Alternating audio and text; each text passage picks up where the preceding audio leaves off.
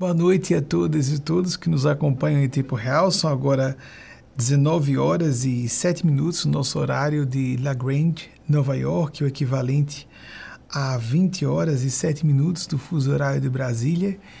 E estamos aqui é, nessa interação ao vivo, em particular, como sempre foi do perfil dos nossos programas de TV, eles ainda são feitos a partir de uma edição dessas palestras nas três emissoras, duas em Canérica, uma no Brasil, que transmitem nosso programa desde 1994, continuamente no ar, poucas semanas, num ano ou outro houve interrupções, mas está, em termos práticos, continuamente no ar desde 1994.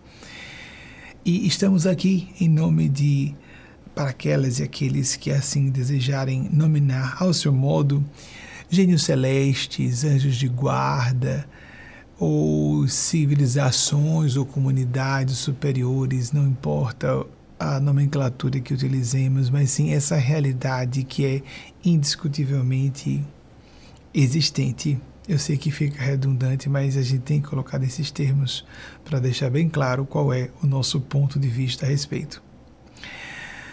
Mas nós gostaríamos de destacar de maneira especial as pessoas de nosso, entre iniciais maiúsculas, nosso Mestre Senhor Jesus, que consideramos um referencial de verdade para todas as gerações da humanidade terrena, até anteriores à vinda dele.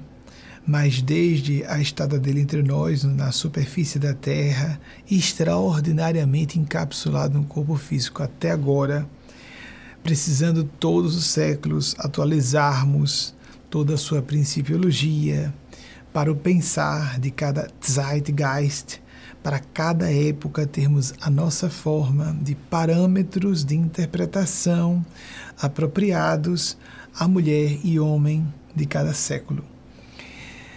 Maria Cristo, mãe crística da humanidade terrena, para quem nosso Senhor Jesus legou a humanidade, humanidade inteira na cruz, aquele momento simbólico de de João Evangelista representar todos e todos nós, e Gabriel Cristo, Pai de nosso Senhor Jesus, para quem assim quiser entender conosco, podemos dizer que é Deus, mas Deus é Pai e Mãe de todas e todos nós. Aquele que visitou Maria e por meios místicos, assim também acreditamos, fê-la grávida de nosso Senhor Jesus. O mesmo que depois fala a Maomé e dita o Corão, que nós somos também da convicta opinião de que todas as religiões são respeitáveis. E assim como nós entendemos Gabriel, o anjo que visitou Maria, fez grávida de Jesus, também ditou o Corão para Maomé, para o pessoal do Islã, os que seguem, os muçulmanos que seguem os pensamentos, as ideias trazidas a lume pelo profeta Maomé, Jesus é considerado um profeta. E nós acreditamos que aquela ideia antiga de alguns judeus radicais, judeus radicais, de que Jesus seria um falso profeta, isso deva não existir mais. Porque qualquer ideia de considerarmos uma religião abominável e a nossa própria especial é atraso, é um comportamento civilizatório tribal e nessa época de aldeia global é uma perspectiva perigosa, apocalíptica. Então acredito que a essa altura todos os judeus e judias conscienciosos e conscienciosas já abandonaram esse erro do passado, assim como nós cristãos já abandonamos a ideia de converter os sarracenos nas cruzadas, e assim como as pessoas do Islã conscienciosas não estão perseguindo cristãos e não concordam com nenhuma atitude terrorista. Bem, vamos falar algumas atualidades rápidas para que eh, nós passemos a primeira pergunta de vocês. Esse tempinho, essa falazinha rápida para que as perguntas de vocês cheguem, porque eu leio a pergunta junto com vocês. É, queria comentar primeiro, foi o frisson essa semana, não é? Em diversos veículos de imprensa eh, que repercutiram a partir do respeitável portal UOL o artigo de, do jornalista eh, paulistano Daniel Lisboa. Eu sei que algumas e alguns de vocês ficaram um pouco ressabiados e ressabiadas, mas eu queria dizer que não precisam ficar. Eu considerei o trabalho de Daniel é, jornalístico, imparcial, fez perguntas e uma deu abordagem é, que precisa ser isenta de um jornalista e apresentou suas opiniões. Foi uma conversação longa, ficou longa justamente porque me pareceu, até onde eu canso muito sinceramente, na primeira entrevista, uma hora e 40 minutos de diálogo em vídeo. Falamos é, bastante, de forma bastante transparente, de parte a parte, percebi essa reciprocidade. E a partir daí ele começou a me mandar várias perguntas por meu intermédio, por intermédio de Wagner, meu esposo. E eu comecei a enviar vários áudios, como ele disse no artigo dele, acabaram sendo 33, porque havia essa preocupação dele, achei muito criterioso da parte dele, de esmiuçar o que ele julgava que tinha algum aspecto mais ambíguo, mais difuso mais complexo, para que nós próprios apresentássemos nossas opiniões sobre alguns assuntos. Ele é bem humorado, e talvez isso algumas pessoas tenham visto as que vêm com muita seriedade no nosso trabalho tenham visto uma coisa estranha. Eu não vejo o bom humor de modo algum como uma atitude desrespeitosa. É claro que nessa, nesse bom humor inteligente que ele utilizou, a pessoa enxerga o que quiser. E de fato, Daniel não deixou claro coisa alguma sobre o que ele achou a meu respeito ou da instituição de que sou presidente e que atualmente é órgão consultivo do Conselho Econômico e Social da ONU. Ele não deixou claro em momento nenhum, deixou em aberto. Colocou a tese mais controversa sobre que nós quase não tocamos, nós quase não abordamos, é, com a acadêmica, a professora doutora Emma Francis Stone, e acredito que deixou a provocação para a curiosidade dos céticos analisarem e avaliarem o que bem entenderem. Então, para Daniel, meus parabéns por sua abordagem, que foi, como disse, o último áudio, como ele mesmo disse que tinha uma hora e vinte de duração, ele perguntou nada menos que se há. Daniel, com licença, vou, vou abrir só esse sigilinho que eu sei que é mais meu do que seu. Nós prestamos, fazemos, ministramos algum curso de preparação de médiums. Esse assunto é complexíssimo. E como tá no, estava na conversa, como disse a vocês, era uma conversa de cavalheiros. Ele estava falando opiniões dele abertamente, e eu apresentando as minhas também abertamente no assunto, uh, em outros assuntos que não necessariamente os que diziam respeito à nossa instituição. Falávamos abertamente. Então fui explicar por que é que nós não fazíamos cursos e quais as razões por que nós não damos um enfoque especial ao assunto das ferramentas psíquicas, sejam paranormais ou mediúnicas, e como isso constitui um escolho, de fato, um pedroço perigoso, uma, nem vou dizer isso, é mais uma, um desvão perigoso, uma, uma, um abismo que circundam, são margens abissais que é, estão ladeando esse nosso, essa nossa senda na direção da sese é um trabalho muito perigoso porque as pessoas já se confundem com quem são. Elas próprias, nós com nós mesmos. Nós nos confundimos sobre quem realmente somos, o que realmente pensamos, o que realmente sentimos.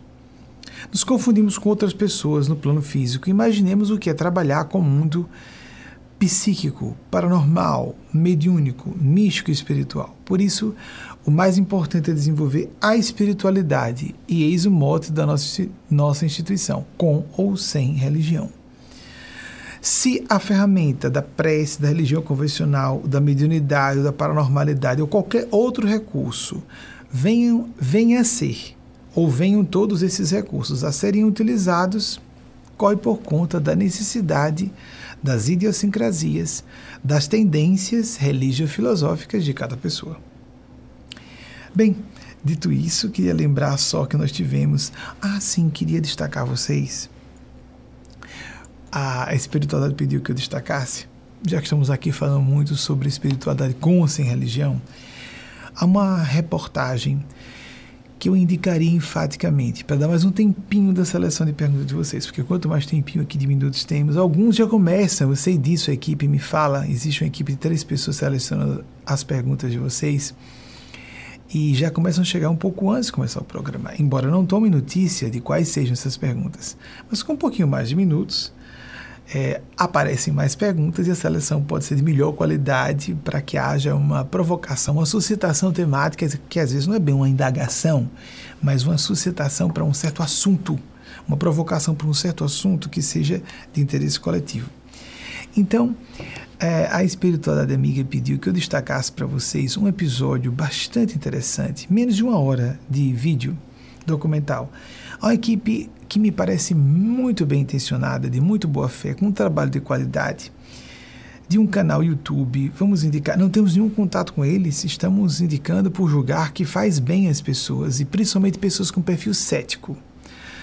Nós falamos com muitas pessoas que têm esse perfil cético, então não custa nada dar uma olhadinha.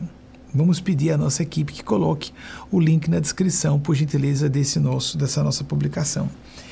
Dr. Edson Amâncio, que é neurologista e neurocirurgião, vou ler para não ter perigo de errar.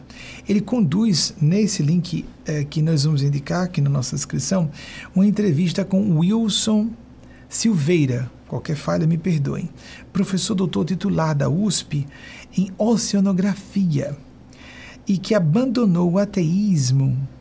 Em palavras aproximadas, assista um vídeo para que o próprio professor Dr. Wilson Silveira dê suas, suas opiniões, após haver sofrido uma profunda experiência, no, na nossa opinião, psicoespiritual.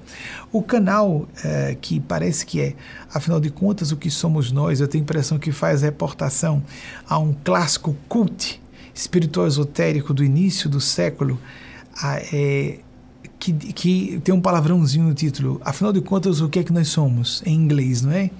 What a beep we are. e eles fizeram uma adaptação, achei interessante. Isso em produções de cinema é chamado de citação e não de plágio.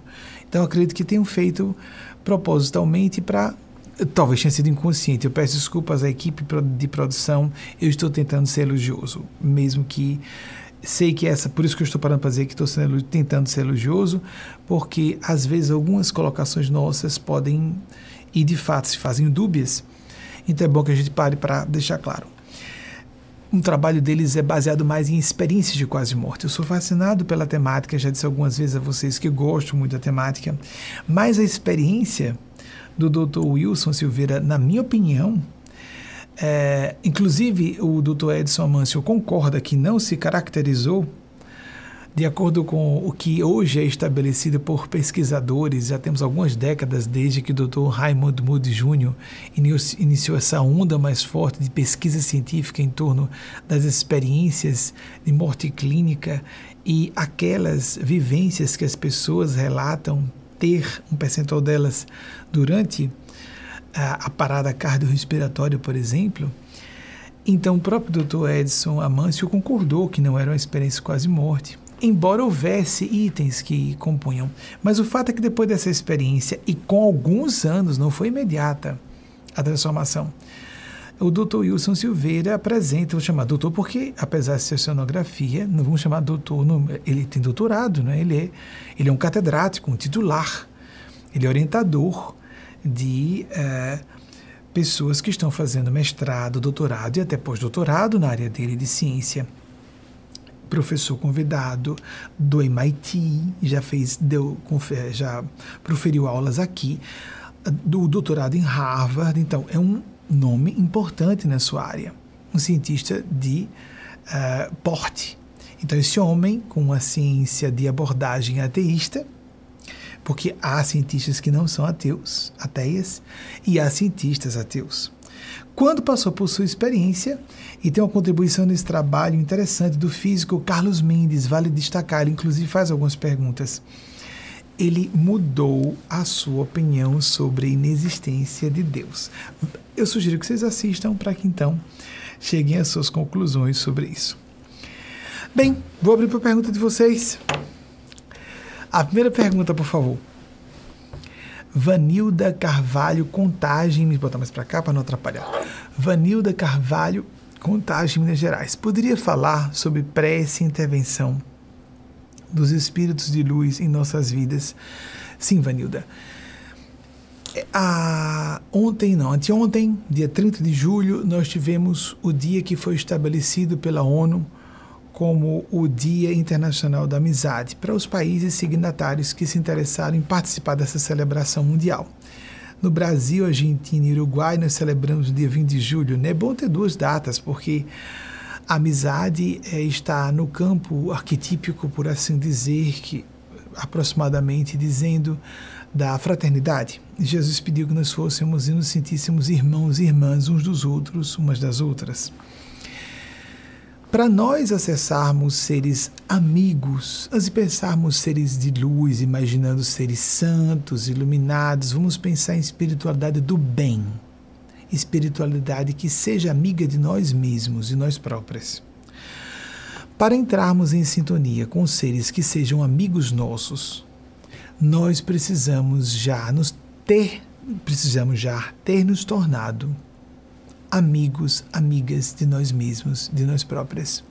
Vocês me perguntem, me perdoem a aqueles que quiserem perguntar, eu já peço perdão por estar flexionando a feminilidade a todo momento, porque é uma vamos dizer, é uma assintosa ofensa a todas as minhas amigas mulheres. Nós temos que dizer que o, o gênero neutro é o masculino, então vocês estão inclusas nas flexões masculinas das palavras mesmo no plural, não, mas o plural você não precisa flexionar, tá certo, eu peço desculpas, mas eu acho que isso, acho não, estou convicto de que é uma mensagem subliminar que vai para o inconsciente de todas as mulheres, mesmo que elas digam que não estão sendo afetadas, estão. Na hora de dizermos o genérico, o ser humano, humano já vem da origem latina de homem. Então, no fundo, no fundo, ela é uma subpessoa é uma subcidadã, subgente. Eu é, sou bastante ardoroso na defesa dessa tese da feminilidade dignificada, ainda que às vezes tenhamos que sofrer alguns percalços por conta do nosso idioma impregnado de misoginia, como o idioma neolatino, o português.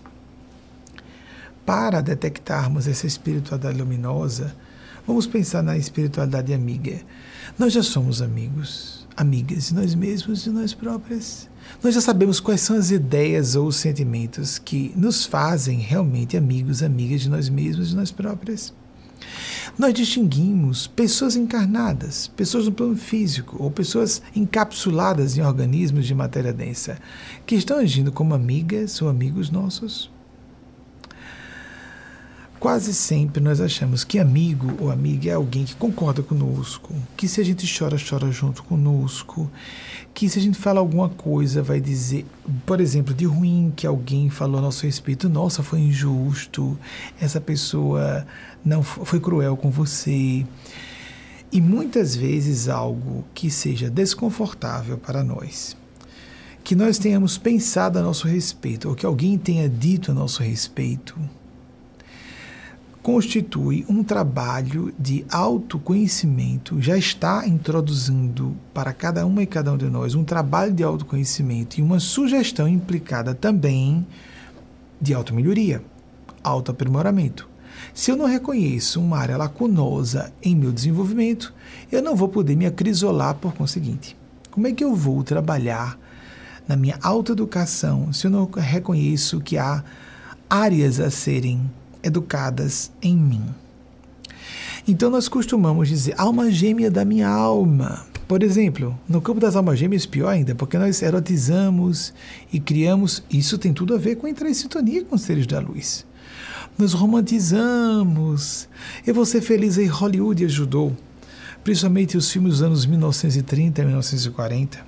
O que vinha acontecendo desde o trovadorismo, que tem origem portuguesa, do século XII, de que no final de tudo, o o final feliz de um filme, é aquele casal, a moça com passinhos curtos, correndo rápido, porque ela está frágilzinha. As mãozinhas geralmente estão para trás, ela está meio perdida, não é? E o cavalheiro anda em passos largos e firmes, ele faz um semi-sorriso, porque afinal de contas é ele quem segura o tranco, é ele que é o poderoso realizador da felicidade daquela mulher, e quando ele a abraça, levanta um pouco do chão e ela levanta uma perninha frágilzinha e derruba alguma coisa que esteja na mão.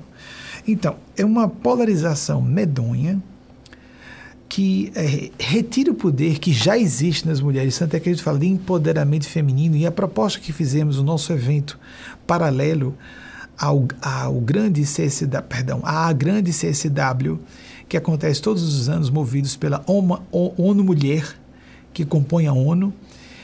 Nós fizemos participação era à distância, porque estávamos em período de isolamento social da pandemia, podendo voltar a retornar esse período. Nós propusemos, por pedido dos bons espíritos, nesse evento paralelo da ONU, que está disponível no nosso canal YouTube, se você quiser assistir, que até a ideia de empoderar mulheres parece desempoderá-las. As mulheres sempre tiveram poder, elas só têm que reconhecer que têm poder. Então, a ideia de que se está tudo bem, o prêmio do super-herói é encontrar um grande amor. Romântico, conjugal, erótico. Quantas vezes o grande amor de alguém é um filho, uma filha, um irmão, uma irmã, biológico, adotivo, adotiva, um amigo, uma amiga, às vezes um orientador, uma orientadora, uma pessoa à distância. Geralmente, sentimentos espirituais profundos são recíprocos, isso é certo. Às vezes com pequenas distorções, é, que na verdade são adaptações ao diapasão psicológico de cada integrante de um par. Vamos imaginar que seja um par de amigos ou amigas, dois espíritos, duas almas, duas pessoas. Uma se vê pai de outra e a outra pessoa se vê filha ou filho. Isso aí seria um encaixe perfeito, não é? Mas uma se vê pai e outra pode se sentir irmã ou irmão.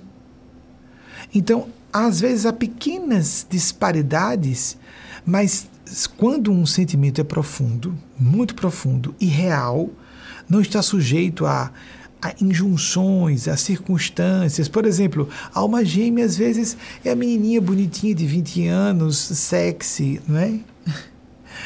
Será que é mesmo? Então a alma gêmea sempre é uma, tem uma conotação erótica e é isso mesmo? Ou é muito fácil também termos alma gêmea como alguém que seja uma que tenha uma relação conosco imperiosa genética. Embora toda sacralidade que haja na relação de pais e filhos, mães e filhas, mas existe o elemento instintual animal. E pode ali ser sublimado para a sacralidade da parentalidade no nível humano de consciência, que continua existindo esse sentimento em outras encarnações, quando já não existe a determinação do instinto animal de proteção da prole, que é tão forte essa superação da mera proteção da prole no nível humano que nós continuamos com o sentimento de pais e mães, mesmo quando filhos e filhas saíram da adolescência, porque no reino animal ficaram é, com potencial reprodutivo os pais as mães se afastam, não se sentem mais compelidos, compelidas a tomarem conta daqueles que são seus pimpolhos, seus rebentos, seus filhotes. Como nós não somos filhotes, somos filhos e filhas, esse sentimento tende a se perpetuar. E além de uma existência física.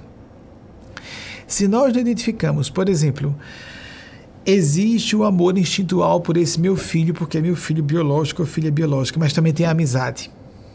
Existe esse amor aqui, amizade por essa pessoa que não tem nenhuma relação consanguínea comigo.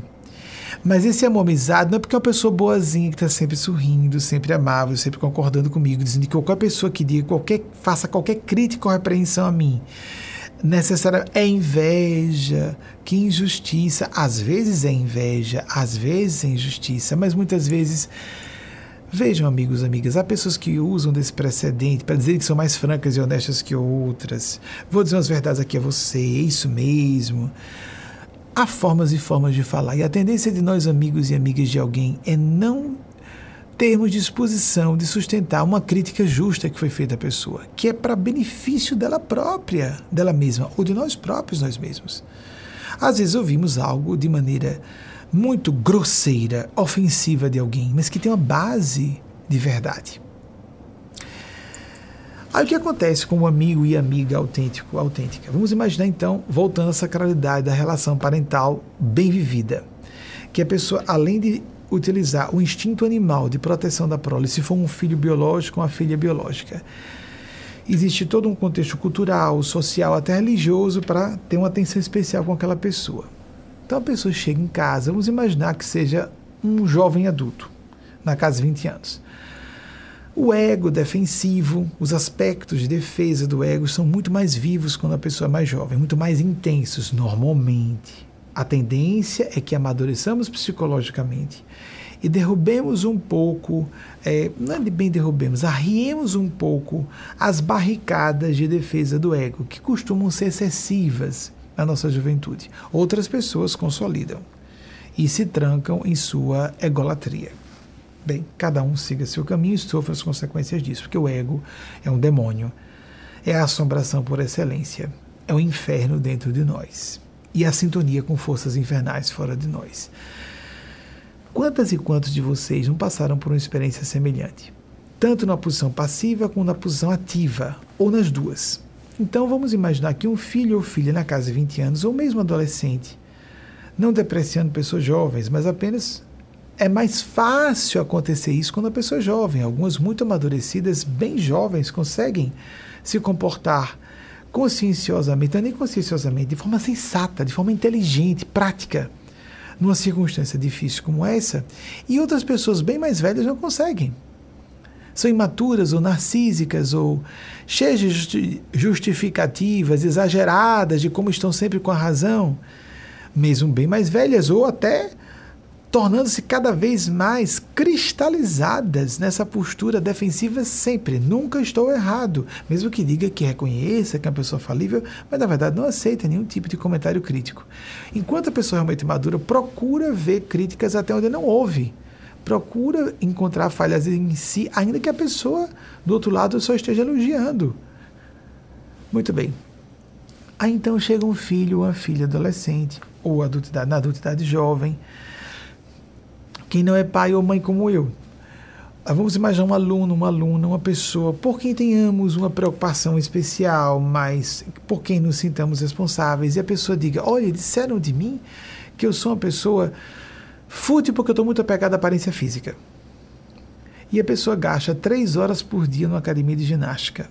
Ela só estuda uma hora e meia por dia, mas a academia de ginástica, de musculação, ou que seja, para modelar o corpo, ela investe três horas do seu dia mas para estudar uma hora e meia. Aí então a gente diz, bem, mas olha, aquela pessoa, sabe quem foi que me disse isso? Fulano de tal. O fulano de tal, ou a fulana de tal, é realmente uma pessoa mesquinha. Vamos colocar para facilitar o entendimento do que eu estou dizendo. Perversa, realmente invejosa, gostaria de ter aquele corpo escultural que aquela pessoa tem. Bem, tudo isso pode existir. Mas a crítica pode ser válida mesmo assim. E aí, então a gente pode dizer: olhe, realmente essa pessoa teve intenção de magoar você. Realmente essa pessoa, pelo que eu conheço, conheço a pessoa, é mesquinha, é invejosa, quis só abatê-lo, abatê-la. Mas eu creio que foi um canal que Deus utilizou, ou que as forças da vida, que o universo utilizou, para que você ouvisse essa crítica que eu estava há algum tempo para falar para você, mas não tive coragem. Você está passando muito tempo na academia de ginástica. Você, por exemplo, poderia pelo menos passar tanto tempo na academia como passa estudando. Ou, digamos, você tem uma disciplina de academia todos os dias e fazer musculação. Você não consegue fazer 15 minutos de oração? Nós achamos que podemos nos esforçar com, para tudo.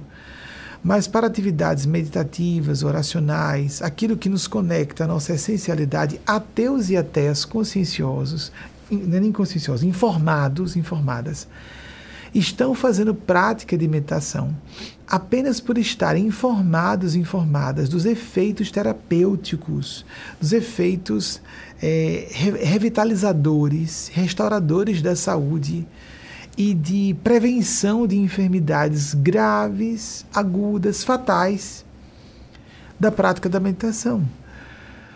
Então não é uma coisa boba, uma atividade excêntrica para a gente dada certas superstições primitivas. Isso é ignorância mesmo. A pessoa que diga eu não faço prática de meditação porque eu não acredito, eu sou ateu, é, é, é ignorância do assunto. A pessoa pode ser ateia, e fazer uma prática meditativa e poder chegar à experiência de Dr. Wilson Silveira. depois da experiência, não foi experiência de quase morte, na minha opinião, como também concordou o doutor Edson Amâncio. Vejam o link. Na prática meditativa, eis a questão. Nas experiências oracionais meditativas, com o passar do tempo, a pessoa pode começar a notar o contato com um outro domínio da realidade. É um domínio primacial da realidade. É um domínio mais profundo da realidade é, na verdade, o alicerce. E temos camadas de realidade. Ali é o alicerce da realidade, por assim dizer. Desculpem, a, a, a rinite alérgica. Quando há um pouco de obstrução nasal, essa, esse fungado desagradável, né? quando ficar excessivo, eu faço uso de um descongestionante nasal, que não é recomendável porque existe vasoconstritor nos descongestionantes, isso afeta todo o sistema circulatório. Não é bom. Vasos capilares podem ser afetados. O coração, o cérebro tem vasos capilares muito adelgaçados e pode, podem acontecer micro AVCs ou pequenas problemáticas do gênero. Então, a gente tem que sempre ter cuidado com medicação. Né? As medicações nos ajudam o metabolismo e a funcionalidade, de um modo geral, do corpo mas elas não devem substituir a capacidade autorreparadora, autorreguladora do nosso sistema corpo-mente. Então, nós precisamos ter essas práticas, buscar essas vivências e quando nós já conseguimos dizer para nós mesmos, nós próprias, internamente, num trabalho de autocrítica, eu de fato consigo ver que aquela falha em mim existe. Alguém me elogiou. Nossa, que senso de dignidade pessoal. Não, foi orgulho. Foi orgulho ferido. Eu fui mesquinho, eu fui mesquinha, eu não precisava ter agido daquela forma. Mas que é isso? Você está sendo duro. Os amigos e as amigas vão, como disse Chico Xavier, nos amolecer várias vezes com falas carinhosas. E às vezes um rival, um inimigo, nos faz enrubescer uma vez só. Nove falas de amigos nos amolecem. Uma fala só de um rival nos enrubesce, faz enrubescer. então, prestemos atenção. Não precisamos ouvir de um inimigo. Podemos nos fazer, primeiramente, mais do que esperar que amigos e amigas tenham disposição, coragem de perder nossa amizade e lucidez e traquejo na fala para dizerem para nós o que nós precisamos ouvir, nós até podemos atrair pessoas assim, mas se primeiro nós fizermos isso com nós mesmos e não ficarmos naquela coisa de ah, muito obrigado por sua crítica. Se ficamos assim, lembremos a mensagem de Maria Cristo semana passada. Pensar crítico é essencial. Sentir crítico é desconfiança é um, um indício de é, mesquinharia no campo dos sentimentos, mediocridade intelectual e é perigoso. Nós ficamos com flancos abertos. Nós enxergamos onde estamos desprotegidos. Nossos defeitos são flancos abertos na cidadela de nossas almas. A cidadela como um castelo. Se o castelo está com uma parte da muralha aberta, os castelos existiam por isso, uma época de muita, é, de muita violência as populações ficavam, às vezes, prisioneiras de um castelo que as protegia em algumas situações de guerra, mas os flancos abertos tinham que ser vigiados durante a noite. Nós temos que ter essa capacidade de autopoliciamento, de autofiscalização, para que nós não precisemos ouvir de fora o que nós poderíamos ter dito para nós próprios, nós mesmas antes. E, entretanto, isso vai acontecer com frequência. Mas se nós já temos o hábito da autocrítica, vamos facilmente perceber a crítica que a pessoa nem teve intenção. Por exemplo, na entrevista do Daniel, teve um momento que ele falou alguma coisa, pois é, eu também achei isso, e sabe uma coisa? Eu passei mal no dia daquela palestra, não é acaso que você está voltando a falar esse assunto, eu próprio vou tirar essa palestra do Ares, mas eu não tive essa intenção, não, eu sei que não foi sua intenção, mas eu estou decidindo por minha própria consciência, porque os guias espirituais não vão dizer aquilo que é assunto nosso, nosso dever de casa evolutivo, eu decido por mim mesmo tirar do ar. Então, é, a palestra aqui, porque algumas delas ficam no ar, algumas delas saem do ar no mesmo dia, Algumas delas ficam no ar por duas ou três semanas. Algumas vezes somos autorizados pelos mestres e mestras do plano sublime e outras vezes somos orientados a fazer alguma coisa. Como distinguimos um ser superior? Quando já reconhecemos nossos limites. Como é que eu vou reconhecer que alguém é um ser superior se eu não conheço os meus próprios limites? Aquilo que os especialistas chamam, chamam hoje no campo mais amplo de metacognição. Vamos falar só de, de forma mais simplificada de autocrítica. Se eu não sou autocrítico, como eu vou ser crítico de forma lúcida? Então eu vou ter uma forma distorcida, empenada de ver a realidade. E o problema é meu. Os resultados, as implicações mais destrutivas vão acontecer comigo mesmo, comigo mesma. Sobre isso eu vou aproveitar para os espíritos me pedem que eu associe esse assunto de enxergar seres de luz, enxergar luz em situações difíceis, mais do que reconhecer seres de luz. Vejam bem, a pessoa precisa ser dotada de mediunidade e paranormalidade, como acabei de falar. A gente tem que estar sintonizado, sintonizada com o próprio eixo de consciência. Aquilo que Jesus disse: o reino de Deus está dentro de vós, dentro de nós se é um guia espiritual ou não, se estamos vendo, ouvindo, como que parecendo físico sem ser, isso é próprio da esquizoidia, dos distúrbios mentais.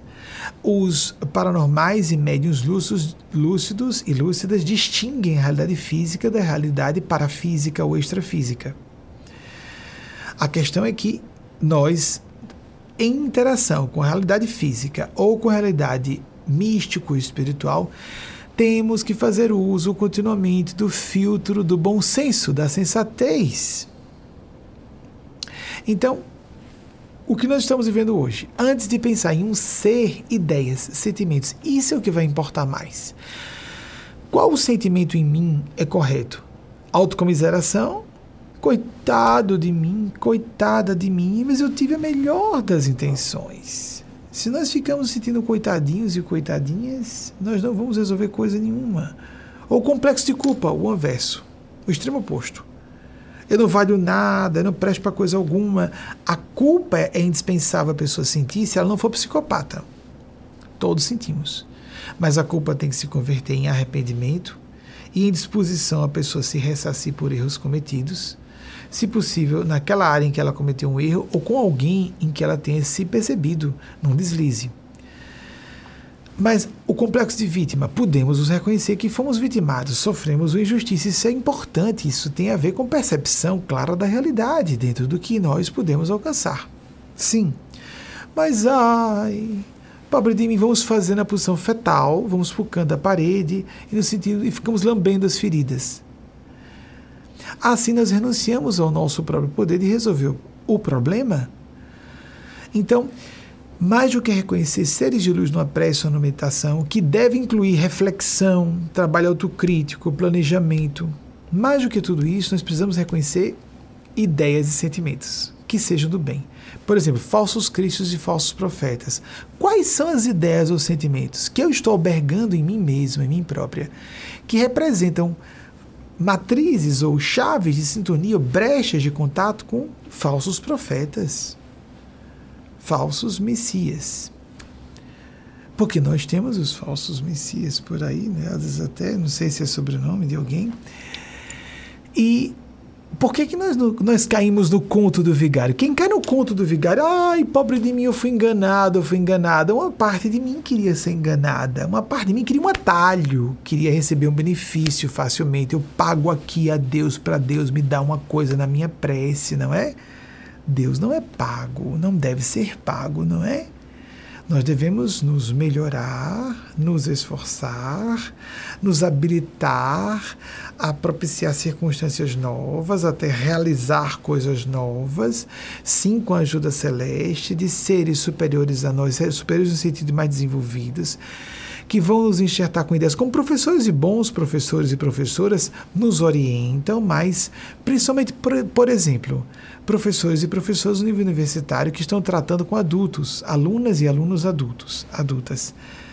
Eles não entregam o trabalho pronto. Mais do que uh, com adolescentes ou crianças, o professor cada vez mais vai só provocar para que o aluno desdobre sua qualidade. A gente lembra-se da, por exemplo, a maiêutica socrática, ensinar através de perguntas. Então, os nossos orientadores vão nos ajudar a balizar algumas ideias, vão nos, nos uh, sugerir que abramos a mente para o que nós não estávamos ainda muito atentos, nos atinando para aquela possibilidade. Então, eles funcionarão como catalisadores evolutivos, vão acelerar o nosso desenvolvimento. Mas tem que partir de dentro para fora, lembrando do que em alguns meses, creio que já trouxemos aqui a público, alguns anos de certeza, a origem eh, da palavra é, em português educação tem o verbo eduzir, vem do latim educere, trazer de dentro. A boa educação vem de dentro da alma. Mesmo que haja instrução de fora, a pessoa tem que entrar em eco com aquilo, tem que haver uma ressonância e depois uma consonância. Entramos em ressonância porque uma matriz nossa vibrou no diapasão daquilo que foi dito de fora, mas depois nós, de modo próprio, entramos em consonância, vibramos de forma idêntica. Passa a ser nosso. Um conhecimento passa, por ser incorporado à nossa estrutura psíquica, passa a fazer parte de quem somos. Isso é aprendizado no nível profundo. Nos tornarmos um pouco aquele conhecimento. E não simplesmente, por exemplo, aqui, nos empolgar com o que eu estou dizendo em nome desses seres. E ah, concordei, muito bom, mas a gente tem que aplicar, senão é inútil. Só não é tão inútil porque a pessoa ouve uma, duas, dez, trinta e começa aquilo se tornar um pouco lugar comum para ela e ela começa a sentir diferente. Mas a gente tem que ajudar esse processo. Funcionar como um acelerador, o catalisador, não é? Um acelerador do processo, um precipitador do processo. Portanto, com o nosso próprio esforço, trazer, ajudar aquele conhecimento a se tornar sabedoria. Sabedoria no sentido de um conhecimento que se tornou aplicado e sistematicamente, porque às vezes aplicamos uma vez e perdemos força emocional e voltamos ao erro de antes. Porque não incorporamos em profundidade aquele conhecimento. O que os amigos espirituais pedem que eu cite. Equipe de bastões, por favor, preparem um slide. É, o grande pensador que me impressionou muito quando eu tive acesso pela primeira vez, em 1988, eu vi uma reportagem na TV, me interessei porque havia na biblioteca de minha residência um dos livros, de, dois dos livros deles, dele, desse autor. Depois eu adquiri um terceiro e uh, ajudou a, eh, de fato, revolucionar a minha forma de pensar. Alvin Toffler, de uma linha, uma disciplina de conhecimento hoje que, que caiu muito em descrédito pela dificuldade enorme de fazermos previsões relativamente objetivas numa época de transformações tão rápidas, mas foi exatamente isso que antecipou. Em 1970, o ano que eu nasci, Alvin Toffler, que viveu entre 1928, se não estiver enganado, e é, 2016, 1928 2016, creio que seja isso. Em 1970, ele publicou o clássico, já nasceu o clássico, O Choque do Futuro. Exatamente o que vivemos hoje, de que as pessoas, ele antecipava que nós sofreríamos como indivíduos e coletividades uma crise de adaptação e de, de ajuste às novidades crescentes, velozes e dramáticas de costumes, de tecnologias, e nós sofreríamos é, uma espécie de angústia, o tal do choque do futuro, uma espécie de crise existencial. Eu estou colocando do que eu entendi na época, quando li O Choque do Futuro. Lógico que não quando nasci, eu fui ler depois de ter lido em 1988 é, o livro que ele publicou em 1980, é, o, A Terceira Onda. A Terceira Onda. Extraordinário para a compreensão de quebrar essa ideia de direita e esquerda. Ele já estava antecipando essa ideia de que não importa muito se a pessoa tem inclinação política direita e esquerda, e sim se estamos em sociedades industriais ou pós-industriais, aí vem a ideia do, das sociedades modernas e pós-modernas, os serviços depois das, do sistema industrial, interessantíssimo, riquíssimo. Ele foi publicado em 1980, mas eu só fui ler em 1988. No mesmo ano em que eu li porque foi publicado em 1988 e rapidamente foi traduzido para o português. Eu li em português mesmo na, mesmo na época. Foi o ano em que completei 18 anos, ao final do ano. O clássico de Stephen William Hawking, por favor, equipe de bastidores, porque vai falar sobre isso também. Vejam só. Estamos vivendo um choque do futuro. Como vamos enxergar luz em época de tanta ambiguidade? Se estamos perplexos, perplexas, mas já já vou para Stephen Hawking, ou Stephen William Hawking, o grande físico que desencarnou recentemente, estudioso de buracos negros, basicamente. É, uh, como vamos encontrar no meio de tanto caos? Qual é a luz no fim do túnel já? Aqui para fazer uma alusão metafórica com um pouco de humor, um humor refinado com as experiências de quase morte, a luz no fim do túnel. Não por acaso, essa, essa expressão é comum em muitos idiomas e remete-se provavelmente a pessoas que passaram por vivências de quase morte. As, as experiências de morte clínica e o retorno de, por exemplo, paradas cardiorrespiratórias, embora haja experiências de quase morte que venham a acontecer sem propriamente parada cardiorrespiratória. Isso vocês podem pesquisar melhor, mas normalmente é uma morte clínica, assim como é entendido no meio médico. Então, como enxergarmos a luz do fim do túnel nessa época de tanta perplexidade, de tanta baderna, caos, confusão, múltiplas alternativas? Nós precisamos refinar a nossa intuição, a nossa capacidade, a capacidade de arguição profunda, aguda, verificação de dados, experimentação para a checagem dos resultados em nossas próprias vidas, isso para que nós então, com a experiência, verifiquemos o que é realmente a consciência e não orgulho ferido. O que Stephen William Hawking propôs que me chamou a atenção nesse Uma Breve História do Tempo, publicado em 1988, foi que foi um momento em que ele dizia, apesar de ele antes acreditava em Deus, depois, quando se divorciou de sua esposa, ficou ateu. Então eu vejo que muitas Ateísmo é uma religião, amigos e amigas. Eu gosto muito quando a Wikipedia coloca lá, religião ateu ateia, com todo respeito a pessoas dessa religião. Eu vejo como religião mesmo. E entendo aquelas e aqueles que sejam ateus e ateias que digam que não é uma religião, é a ausência de religião. Não, nós não temos uma religião formalmente organizada e nós acreditamos na existência de Deus. Vejam o, o, a experiência do professor Dr. Wilson Silveira no link, como disse a vocês. Há muitos cientistas há não só cientistas, há gênios da ciência que estão completamente convencidos da existência de Deus. Bem, Stephen William Hawking, vou citar um outro, vou aproveitar. Uh, Fritjof Capra, eu citei aqui alguns meses, no ano passado, certeza, em 2020, ele nasceu em 1939, está entre nós ainda. Fritjof Capra me impressionou muito com os clássicos dele, o Tal da Física, se não me engano, foi publicado em 1975. Eu só li no início dos anos 1990, eu era criança em 75. É, 1982, o ponto de mutação, com o ponto de mutação, ele li outros livros depois, não é? Dele. Inclusive a Teia da Vida, se não me engano. Eu não me recordo de que anos, anos, anos 1990, se não me engano. Mas em O Ponto de Mutação em 92, ele se não me engano, logo no introito do livro, ele fala, isso tem muitos anos que eu li, que a crise que nós vivemos, vivemos é basicamente uma crise de percepção.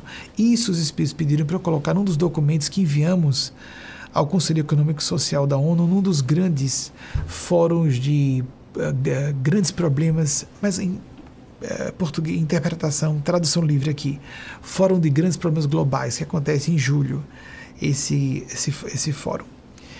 E num desses nós levamos, em nome dos bons espíritos, essa, essa citação a Fritjof Capra, Fritjof Capra, que é de origem austríaca, mas se naturalizou americano, se não me engano, mora na Califórnia hoje. Está entre nós, é uma, é uma pena que é, já com 82 anos, a gente fica sempre triste, né? Esse pessoal devia viver mais e lúcido por mais tempo, para nos ajudar mais tempo. Estamos um ponto de mutação, temos um problema de percepção não é isso. Autopercepção, percepção. Ele fala dos paradigmas. Quando ele foi falar do problema de percepção, era dos paradigmas científicos, remetendo-nos. Epa, estou dando trabalho aqui dos bastidores, né? Slide de novo. Ah, Thomas Kahn, A Estrutura das Revoluções Científicas de 1962. Thomas Kahn viveu entre 1922 e 1996, se não me falha a memória. E esse clássico de 62 dele deu uh, uma mexida no universo científico, porque é comum que nas academias haja ideia de certezas, não é? E, bem, cientistas não deveriam trabalhar com certezas jamais, mas emocionalmente alguns ficam certeza científica. Não, a, a ciência afirma, afirma, alguma coisa hoje, enquanto ela tiver confirmações claras por experimentos que são repetidos em situações de controle, aquilo é indiscutível. Apenas para mostrar um caminho que a ciência tem para provar uma teoria como fato, mas daqui a mais 10 ou 15 anos, tudo aquilo pode ser refutado por experimentos diferentes ou cálculos matemáticos diferentes que levem a uma perspectiva diferente. Porque quando o Thomas Kuhn foi falar de paradigmas, ele foi falar da, muito mais do que só uma teoria científica, mas de toda uma mundividência que pode ser modificada. Como aquela ideia newtoniana, cartesiana de o, o tempo é alguma coisa que flui do passado, passando pelo presente na direção do futuro. O espaço é um buraco, um vácuo em que a matéria está lá pendurada, né? Nada disso hoje é válido mais, há muito tempo. Então, há paradigmas que foram vencidos, mas vejam, isso é, é perfeitamente aplicável a nós mesmos, nós próprias.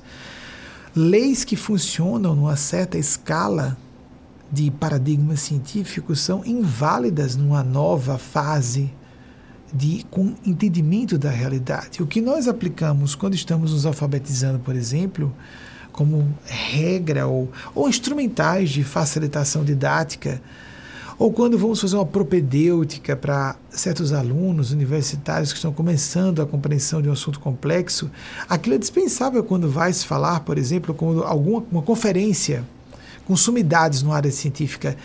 Eles não ficam explicando em minúcias é, assuntos que todos já conhecem, então já partem para aquelas questões mais avançadas. Mas o fato é que é, uma regra num certo nível de entendimento ou de desenvolvimento passa a ser, é, em vez de algo bom, algo ruim. Por exemplo, quando a criancinha está no processo de desenvolvimento e ela precisa engatinhar porque ela não consegue ficar em pé, ela precisa engatinhar porque se ela ficar em pé fora de hora, ela se machuca. Depois que ela já está em idade hábil a ficar como bípede, porque nós recapitulamos nosso passado animal na infância e desde o período embriológico, né, do, do período da gravidez materna, o período em que a pessoa está embrião, que a pessoa é feto, não importa aí qual fase da gravidez, nós recapitulamos, recapitulamos todo o nosso passado filogenético. Ao momento, todo mundo deve se lembrar disso, já deve ter visto, isso é fácil encontrar na internet, como, um certo momento, envolvimento embriogenético, as, uh, o embrião de um equino, de um cavalo, de uma pessoa, de um, de um girino, um sapinho, são muito parecidos. Nós recapitulamos nosso passado filogenético, depois recapitulamos nosso passado humano. Quando a criancinha está quadrúpede, estamos lembrando nosso passado como quadrúpedes. Depois fica bípede. Para a criancinha que já pode ficar em pé quer ficar de quatro de novo, não, faz, está errado, passa a ser errado. O que antes era certo fica errado quando a criança já está bípede, já está recapitulando aquela fase em que, como seres humanos lá, ficamos sobre as próprias sobre duas patas apenas. As patas traseiras ficaram patas ou membros inferiores para baixo, inferiores porque para baixo, não porque sejam inferiores de fato. a não ser porque temos as mãos prênseis e temos essa capacidade de manufatura extraordinária nos nossos membros superiores, que eram patinhas dianteiras antes. Então, mas esse processo foi tão rápido que estudiosos comentam que descemos muito rápido das árvores. Eu acho que a gente tem muitas provas disso aí. Desculpe um um pouco irônico que, a, por exemplo, o projeto da nossa coluna vertebral parece que não ficou muito bom, a gente não se ajustou muito rápido e a ciência agora tem que resolver essa parada, porque uma parte expressiva da população mundial tem problemas de coluna. Eu sei que isso é controverso, mas há essa teoria científica de que é muito comum haver problemas de coluna porque nós descemos rápido demais das árvores. Eu acho que descemos rápido mesmo. Então, como diz o espírito Roberto Daniel, existe uma teoria em voga nos meios científicos de que os seres humanos seriam animais racionais. Seríamos, não é? Nessa época de tanta balbúrdia político, é, política, econômica, social, cultural, religiosa. Uau, quanta loucura, quanta falta de bom senso, quanta falta de decência né? nós temos visto ultimamente. Então vamos voltar ainda para ver a questão da luz. Se eu não sou autocrítico, se eu tenho falha de percepção sobre mim mesmo, não, eu sou uma pessoa só penso bem de todo mundo. Eu sou uma pessoa muito boa. Eu nunca desejo mal a ninguém. Mesmo nunca desejou, nem conscientemente, aquele momento, tomara que bem empregado. Isso é ruim. É uma sintonia ruim. Você reconhece os seus lados sombrios. Eu estou falando não pra, só para Vanilda, para todas e todos nós, Contagem Minas Gerais. Para todas e todos nós. Ela está provocando um assunto que serve, é universal. Por isso que a pergunta foi selecionada por nossa equipe. Se eu me sinto uma pessoa super gente fina, se eu não consigo, como Carl Gustav Jung falou, para que alguém possa se tornar um ser de luz, eu estou colocando em termos nossos aqui, não exatamente na, na, sequência de raciocínio de Jung.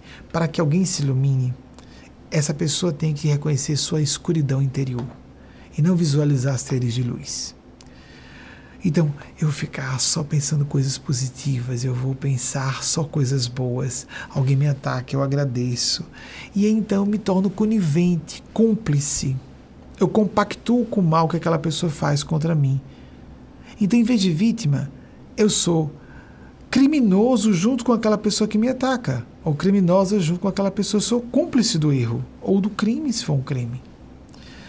Defesa é necessária. Defesa compõe a atitude do bem. E defesa, inclusive, muitas vezes agressiva.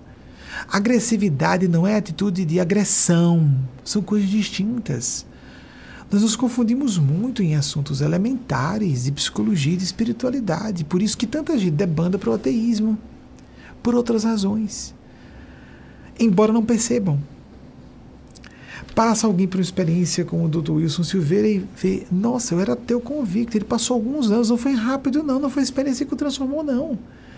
Ele muito honestamente faz uma digressão interessante sobre toda a crise existencial que ele teve que passar para desde a experiência dentro de 2012, só lá para cá 2014, perdão, 2016, se eu não me engano, assistam ao vídeo que vocês vão ver. É que ele começou a juntar as peças, inclusive atribuindo créditos a amigo, a um amigo que com quem ele conversava e ele começou a juntar as peças da experiência que tinha acontecido quatro anos antes ou cinco. Ele levou anos processando a experiência nós podemos ter essa acuidade. Por que, que algo tem que acontecer a nós para poder nós reconhecermos como real? Por que, que algumas pessoas, como um jovem de 19 anos que teve que fazer, sofrer transplante duplo, vocês viram isso na imprensa? Transplante duplo de pulmões para dizer, estou arrependido de não ter tomado a vacina. Alguém tem que morrer ao lado da pessoa para ela acreditar que há, há um problema. Recentemente, um britânico se permitiu ser fotografado pouco antes de também vir a óbito, com um respirador mecânico, arrependido por ser anti-vacina. Por que, que nós precisamos sofrer em nós mesmos? E, amigos, amigas, as academias fazem uma lavagem cerebral, mesmo as científicas existe uma hipnose cultural pesada, há um glamour de agora dizer que eu sou inteligente, eu sou cientista, então eu sou ateu. Há um glamour nisso aí. Há cientistas, há gênios da ciência em todas as áreas e que creem claramente, percebem que é indiscutível a existência de uma inteligência que nos circunda, senão as sincronicidades não poderiam acontecer as coincidências significativas. Já falei aqui recentemente, vou voltar ao assunto, mas os eventos sincrônicos. Jung era um erudito, Jung trouxe isso a lume na metade do século passado, num livro, um opúsculo, que aqui recomendo todos e todas lerem. Um opúsculo mais fabuloso. São relações, são eventos sincrônicos, ou seja, acontecendo ao mesmo tempo. Desculpem o excesso de didatismo eventos sincrônicos com relação de significado e sem relação causal. Não há uma relação de causa e efeito. Para isso, em termos de probabilidade matemática acontecer, E para acontecer com a frequência que ocorre para quem prestar atenção, nós teríamos que renunciar à lógica matemática. Significa dizer então que não é aleatório. Porque se fosse aleatório, se enquadraria nas regras ou nas possibilidades apresentadas pela lei de probabilidades matemáticas. Se não, não obedece esse, esse percentual do possível, existe uma interferência inteligente. E uma inteligência prodigiosa, porque é, tem um caso curioso que já citei aqui do escaravelho de Jung. Vou deixar para vocês procurarem. Caso na internet. Eu acredito que na internet seja fácil encontrar. Eu li em livros de, de Jung, mas não sei se. Acredito que isso, porque ser um caso muito conhecido, haja artigos publicados na internet, presumo pelo menos. Se não, fica a provocação para vocês lerem sobre o assunto sincronicidades. Só isso seria suficiente para crermos na imortalidade da alma, na existência do espírito, na existência de Deus. Eu tive dúvidas sobre a existência da imortalidade da alma. De Deus, não. Porque imortal da alma parecia aquela coisa. A gente gostaria de ser imortal, né? Na adolescência eu tinha esse pensamento. Achava interessante fenômenos paranormais. O que é mesmo? Seriam mesmo espíritos ou almas de pessoas que já morreram? Bem, os fenômenos eram reais pela quantidade de testemunhos e registros, que há embustes, há impostores e impostoras em todas as áreas da ação e do conhecimento humanos. Mas é, é muito simplista a gente dizer que todo fenômeno, ah, numa uma gama fabulosa fenomenológica de ah, campos de vivências e experiências místicas, para a gente dizer que está todo mundo doido ou está todo mundo mentindo. Inclusive, grandes nomes, grandes vultos da história da humanidade fica fácil detectarmos tem algo mais. O doutor Wilson Silveira citou William Shakespeare: há mais verdades, há mais coisas entre o céu e a terra do que possa imaginar nossa vã filosofia. É mesmo? Dá para perceber. Agora, há muita gente ateia que, na verdade, é anticlerical, antifanatismo, anti-obscurantismo. Nós também somos. Isso nós temos que ser sempre. E temos que dar. Agora, vejam só, a única coisa que eu realmente acho perigosa e contra que me oponho é a militância ateísta, a zombaria com coisas sagradas. Nós não podemos zombar da orientação sexual de uma pessoa, não podemos zombar da identidade de gênero de uma pessoa, não podemos zombar do gênero de uma pessoa, por ser mulher, por exemplo, não podemos zombar da raça de uma pessoa. Isso tudo é crime, mas podemos zombar dos sentimentos de religiosidade, espiritualidade de alguém mas costumam ser dos sentimentos mais sagrados que alguém porte. Então a zombaria com vultos sagrados é um gravíssimo erro. Só considerando o aspecto humanista da, da experiência. Nós estamos atacando os sentimentos das pessoas. Mas mais que isso, ateus e ateias, Deus existe. E Deus não é bonzinho. Deus é Deus. Há leis automáticas do universo. Existe morte e vida. Existe a graça e a desgraça. Existe um terremoto. Existem tragédias incompreensíveis para o nosso nível de cognição humana. Não brinquemos com leis que desconhecemos. Ah, mas eu acho que não. Eu acho que não me lanço em um precipício e me arrebento lá embaixo. Respeito, e é lógico, é um direito de as pessoas terem a crença ateísta. Mas cuidado para não atacarmos os sentimentos de espiritualidade, muito menos propagarmos o ateísmo, porque há uma necessidade até fisiológica humana. Há estudiosos, neurocientistas que percebem regiões do cérebro voltadas, programadas, nós somos programados fisicamente à reverência e à devoção. É uma necessidade física, por assim dizer. Nós estamos induzindo pessoas ao suicídio. É muito delicado, é muito grave. Já está entrando no assunto de novo aqui como sintonizar com esses seres de luz. Está tudo imbricado, né? Não tem como a gente escapar. Marshall McLuhan, o canadense que viveu entre 1911 e 1980, lá vou eu dando trabalho ao pessoal dos bastidores de novo. Por favor, preparem um slide. Acredito que foi isso, 1911 1980. Ficou conhecido por é, cunhar aquela expressão aldeia global. Já citei aqui algumas vezes, mas acho que não as datas de nascimento e morte deles. Eu ficar ganhado de ficar citando essas datas Às vezes eu cito o autor sem citar as datas, porque. Mas os espíritos pedem cite, cite, cite. Não custa nada, tá bom. Um embelezamento, um arabesco. Ah, as datas de Hawking, sim, posso citar. Alguém está perguntando se eu quero citar as datas de Hawking. Tá bom, eu acabei de falar. tá bom, vamos citar. Eu posso citar sim. Hawking nasceu, se não me engano, em 1942 e veio a óbito agora em 2018. Incrível, porque em 74 a esclerose amiotrófica lateral dele paralisou no ponto em que ele estava na iminência de morrer, misteriosamente.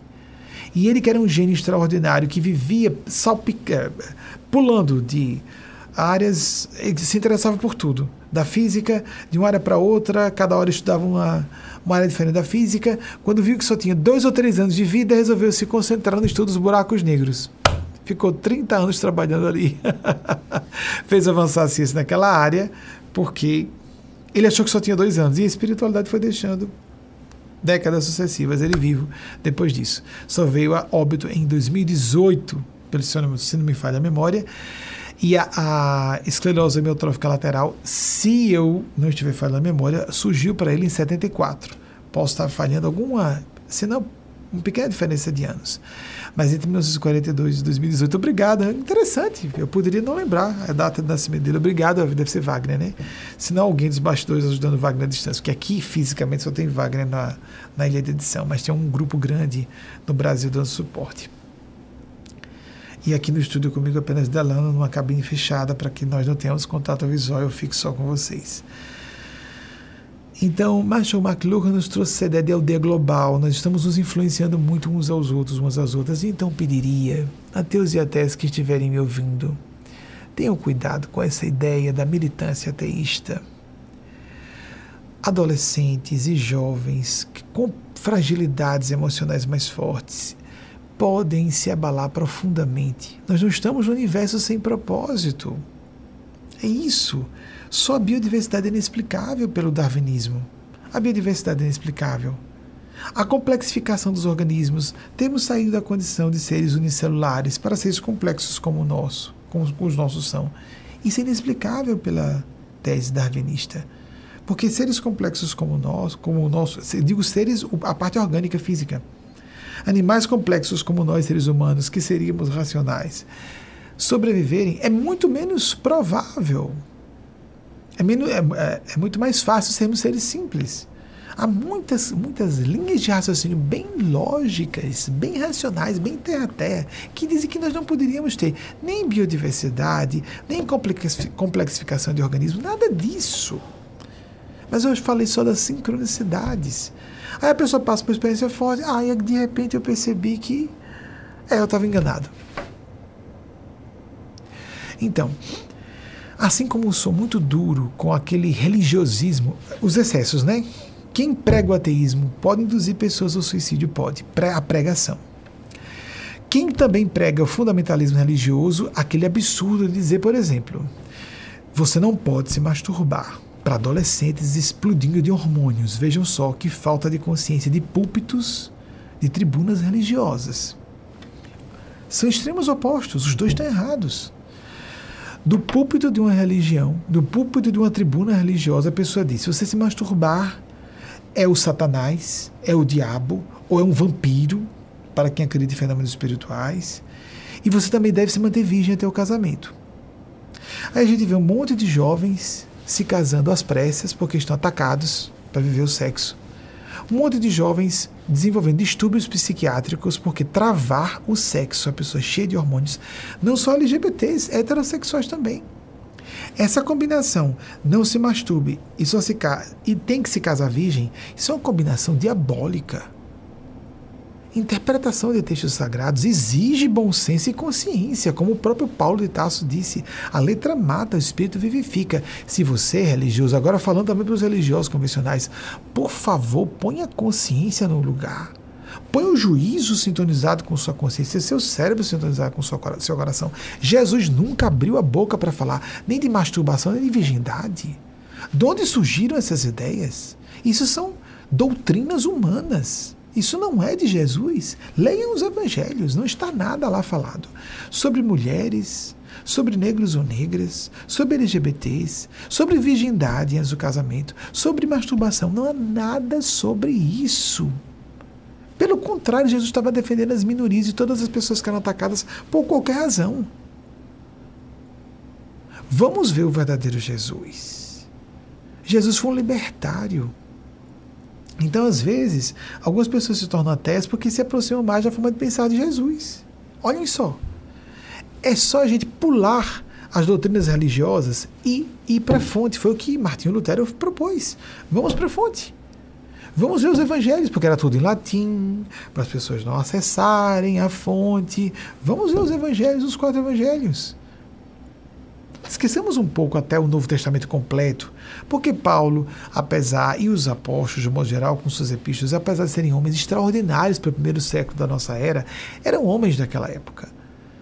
Vanguardistas, mas daquela época. Jesus é que era intemporal, apesar de não ter escrito nada, como Sócrates também. Como assim vamos notar que Aspas e Mileto, que não escreveu nada também. Mas Jesus estava no status, na minha opinião, muito superior, isso não tem, minha opinião não, minha convicção, estava no status evolutivo muito superior, era um Cristo. Maria também não escreveu nada por ela, e eu vejo como alma crística. Então, como vamos detectar a luz? Veja, no passado, o século das luzes, o século XVIII, é esclarecimento. Saímos do obscurantismo medieval, a castração da sexualidade, da humanidade com o religiosismo convencional foi horrível, doutrinário. Mas a castração da transcendentalidade proposta por ateus militantes, não a pessoa que apenas desacredita em Deus. Eu compreendo, é uma crença como qualquer outra, mas eu vejo como crença. Não há provas científicas que Deus não exista. Temos evidências de que exista. Não se pode provar o que não existe. Só fica se esperando que venha uma prova é pela própria natureza do pensar correto. Bem, é uma crença, a pessoa tem direito, mas tem que ter cuidado de falar. Com quem falar? Porque quem é ateu está colocando outro, outra força, outra entidade no lugar de Deus no seu cérebro, porque o cérebro é programado para adorar alguma coisa, para ser devoto ou devota ou reverente a alguém ou alguma coisa, às vezes é o próprio ego. Isso é um perigo, porque ninguém é feliz com o ego. Nós só somos, é assim que funciona a mente humana, nós só somos felizes pelo coração. Então, voltando a essa questão da luz, de buscarmos a espiritualidade, de buscarmos, vivemos uma aldeia global, então tudo, é, há muita influência em todos os sentidos, nos interinfluenciamos o tempo inteiro. As redes sociais estão aí, o caos, meu Deus do céu, de novo, o caos novamente. Uma desordem profunda que nos exige, como na ciência da complexidade, que é uma das linhas mais avançadas da matemática, e não obstante contrária, não obstante é melhor dizer, não obstante contrária às teses da física quântica, a, porque ela é determinística, ainda procura muitas variáveis e equações complexas, existe uma ordem sempre implicada na desordem na desordem, no caos, há sempre uma ordem implicada no nível mais alto de complexidade. Então tenhamos atenção a isso. Se no nível primitivo de sociedade é correto que todos obedeçam literalmente à lei, no nível mais avançado de sociedade as pessoas contestam uma lei, embora por meios relativamente civilizados e políticos é o correto, para derrubar a vigência daquela lei. Um magistrado ou magistrada pode fazer a tal, o tal do veredito contra a legem, contra a lei. E com isso constitui jurisprudência que passa a ter força de lei depois. Existe a desobediência civil, religiosos, líderes religiosos que tiveram consciência de cidadania e de espiritualidade, um cristão como Dr. Martin Luther King Jr. e um hinduísta como Mahatma Gandhi se colocaram a favor da não violência, mas também da desobediência civil de leis injustas. Um fazia referência à repressão de toda uma etnia, pessoas negras, e o outro ao império invasor inglês em território indiano. Era, era lei. Havia leis relacionadas à invasão de um país sobre outro, de um povo sobre outro. E havia leis que estabeleciam A segregação social, leis injustas. E leis injustas demandam protesto para que sejam corrigidas. Eu acredito realmente que há uma polêmica no meio do direito, no direito natural e o direito positivo. Eu lembro que quando em sala de aula na faculdade de direito eu falei sobre isso, eu era sozinho. Eu falava sozinho sobre isso, mas é porque o direito natural não pode ser acessado em sua plenitude, porque teríamos que ser seres divinos para entender as leis de Deus na, na sua totalidade. Mas nós vamos criar graus sucessivos de evolução da lei. O direito positivo, que é aquilo que é tornado tipo legal, códigos legais, por exemplo, né? Aqui o direito americano é mais consuetudinário, mas existem leis também por escrito, principalmente a Constituição norte-americana, que é uma peça, né? Fabulosa até o direito à felicidade existe. Nos originais de Thomas Jefferson ele dizia: todas as pessoas têm direito à felicidade. Aí os coleguinhas revisaram todos os homens para não incluírem na época mulheres e negros e negras. Mas ele botou pessoas original. Existe esse arquivo, um manuscrito aqui em um museu na Pensilvânia, se não me engano. Eu não tenho muita segurança sobre isso, mas é fácil encontrar na internet. Então, amigas, amigos, também o lugar está muito seco. Não reparem eu ter lambido aqui os lábios, coisa feia, né? Sou muito sensível a coisinhas, a coisas grosseiras é, que nos aproximam do reino animal. Nós estamos nos civilizando com essa intenção, não é? Bem, Acredito que eu tenha falado bastante sobre muitos assuntos. Creio que os bons espíritos não desejem falar de mais outra coisa além do, de procurar luz. Mas, ah, sim, os, os nossos autores espíritos. Alvin Toffler, de fato, de 1928 a 2016, fabuloso, grande pensador. Próximo, por favor. Stephen William Hawking, 1942 a 2018. É, felizmente, as datas certas. Próximo, por favor. Friedrich Capra, entre nós, 1939, austríaco, aqui, naturalizado norte-americano. Próximo, por favor. Thomas Kahn, o gênio canadense de 1922 a 1996. Eu acho que esse Cincinnati, bem, eu acho que seja. Marshall McLuhan, 1911, 1980. A data está certa também. É esse que é canadense, me perdoe. Marshall McLuhan, já estava confundindo com outro. Disse tudo, todos os que eu tinha, que eu tinha citado foram apareceram muito bem. E antes de passarmos às falas, eu trouxe para vocês hoje uma listagem de assuntos importantes, como dicas e métodos para a gente ser feliz. Eu sugeriria que vocês levassem muito a sério isso que nós vamos apresentar é, a seguir. Eu vou pedir uma edição que foi feita a partir de depoimentos que profissionais de diversas áreas do conhecimento, de novo teremos mais quatro. Na semana passada tivemos quatro profissionais da área de saúde. Agora teremos de novo quatro profissionais, alguns deles acadêmicos, professores universitários, que visitaram, que participaram dos eventos de visita de Maria Cristo que realizávamos em Aracaju. Agora esses eventos foram transferidos para aqui, para os Estados Unidos, desde que viemos morar aqui. Em 15 de março de, de 2019, Maria Cristo, através de Eugênia a sua emissária, disse que estaria de forma mística, a gente não sabe o que, que significa isso, que faria residência em nossa organização Movimento. Ela falou que, como começou-se o movimento mariano moderno numa grande metrópole, Paris, em 1830, através da médium Catarina Labourré, ela desejava agora começar numa nova grande metrópole, aqui próximos à nova Roma, Nova York, Assim como Roma foi o centro cultural e político do mundo na antiguidade, assim como Paris era a maior meca cultural do século XIX, início do século XIX, Paris, podíamos dizer que era a maior meca contra a família de 630, em que Catarina Borré teve as suas experiências com 14 anos apenas com Maria Cristo. Eugênia Spazio não tem o nível de, dessas figuras santas. Não há, acabou, amigos, amigas, a era dos santos, das santas e dos iluminados e iluminadas. Eu estou bem convicto dessa opinião apenas os representantes, eu apenas como uma, para a média coletiva, uma alma mais velha, apenas isso, represento esses seres, eles e elas, de fato, seres superiores.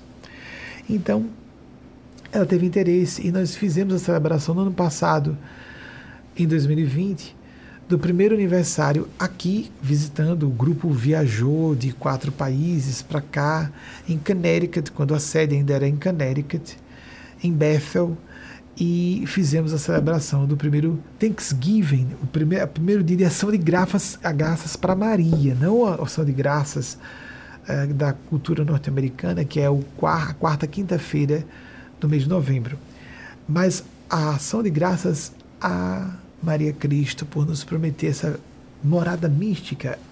O que é exatamente isso não sabemos, mas é uma atenção especial à nossa casa causa. Então, essas cartas a que esses profissionais estão fazendo referência, os atendimentos desses pedidos extraordinários, aconteciam nas visitas que ela fazia, nos eventos de visita a ela em Aracaju, que eram anuais. Agora eles estão acontecendo aqui. E se tivermos autorização para nos encontrar presencialmente, fisicamente, no próximo ano, faremos isso. Não podemos nesse ano de 2020.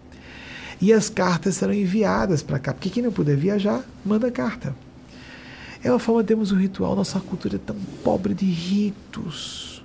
Nosso cérebro precisa disso. A falta de rita d'entrée e de sortie. A falta de ritos de passagem, de entrada e de saída. Nós precisamos disso. Então, sobre essas cartas que esses profissionais, eu pedi a Wagner para exibir esse vídeo para dividirmos no, nosso momento palestra, aula longa, uma live, agora tem ideia do, da live, né? então nós ficamos livres e as pessoas podem ouvir de pedacinhos se não quiserem em tempo real, porque o assunto que vem à frente é muito importante.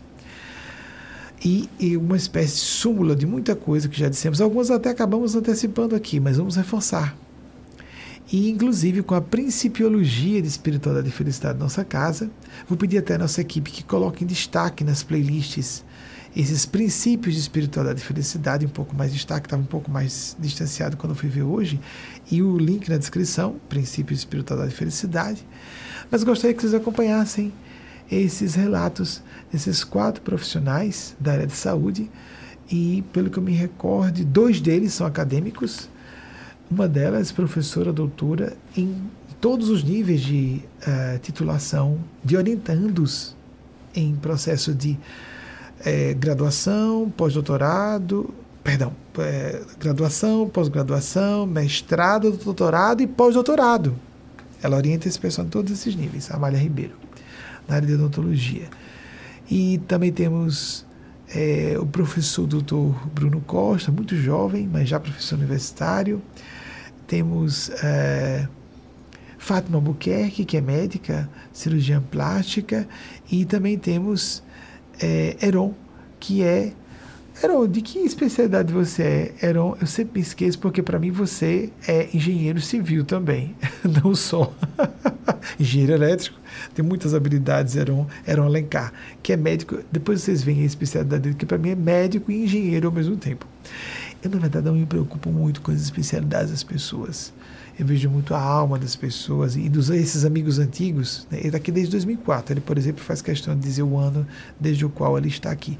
Ele, a esposa dele, a sogra dele também está aqui conosco, o irmão dele estão conosco há muitos anos. Eu digo conosco o grupo mais fechado que acompanha as reuniões que fazemos de não só recolhimento para meditação e oração, são pequenos grupos desse grupo um pouco maior e que tem acesso às palestras fechadas, que fazemos mais três palestras na semana, mas fechadas a esse grupo apenas, para aqueles e aquelas que querem acompanhar mais apenas esse grupo, porque os assuntos ficam um pouquinho mais controversos e eu entro em minúcias que não entro publicamente. Então, com vocês, essa edição sobre as respostas às, às cartas de Maria com pessoas, observem, com alto saber científico, não são tolas, não são ingênuas, têm muito bom senso crítico e que escolhem ver o mundo com o olhar da fé, que creio que seja, no mínimo, em termos práticos, mais saudável psicologicamente, propicia sossego, felicidade, equilíbrio, princípio de totalidade, eixo com a própria consciência, estabilidade e até uma maior produtividade e criatividade para o bem comum e o bem próprio, claro. Com vocês, essa edição feita por Wagner.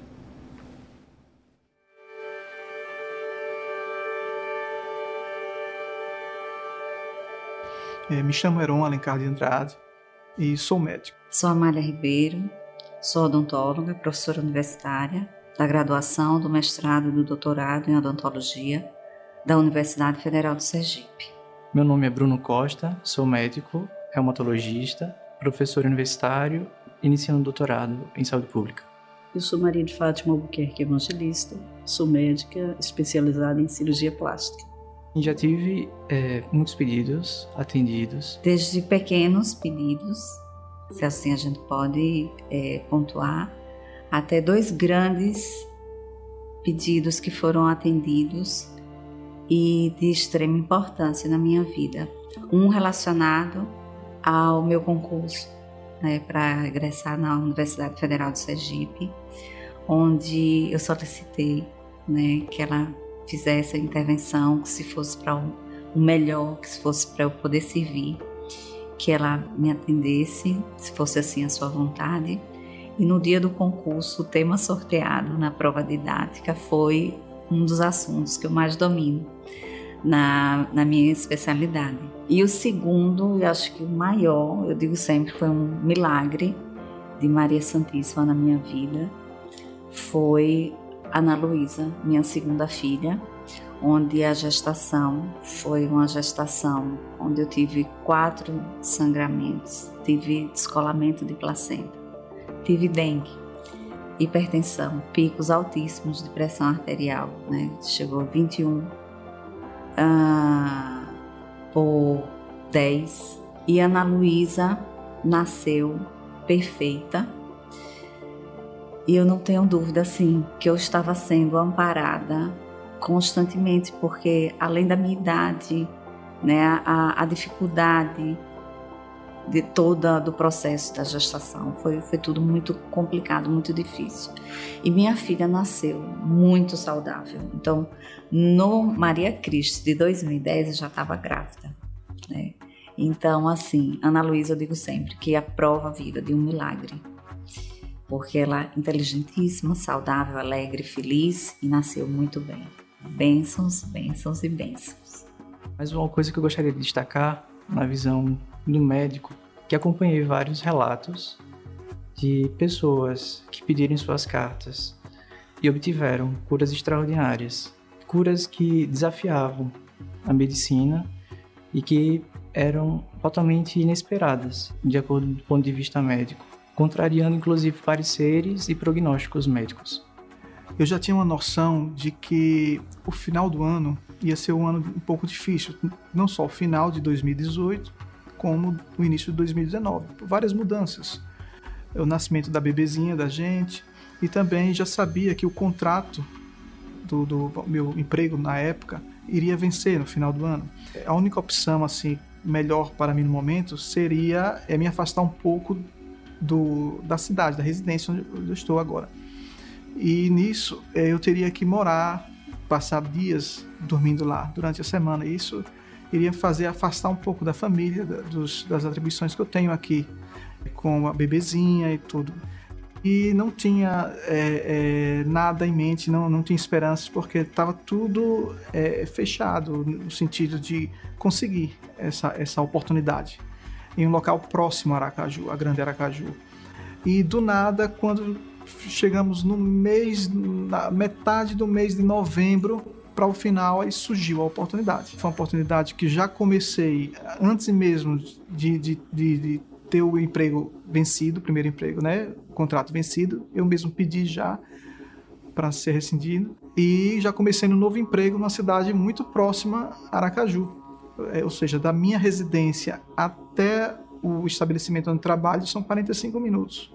E com isso eu posso todos os dias ter a felicidade de estar aqui dando apoio à minha esposa e à minha bebezinha, que hoje está com quatro meses. Eu me considero uma pessoa muito agraciada, então eu sempre me coloco naquele grupo que agradece mais. Eu uso a carta mais para agradecimentos. Tento agradecer ao máximo, porque eu acho que eu recebo muito mais do que eu mereço.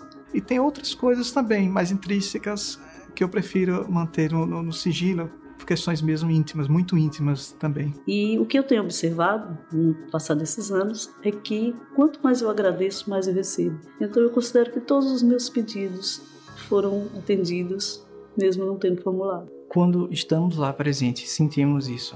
pelo coração. Se estivermos com os corações permeáveis, iremos perceber isso. Eu tenho plena convicção, mas eu sei que é uma questão de fé, né? E fé é uma coisa subjetiva.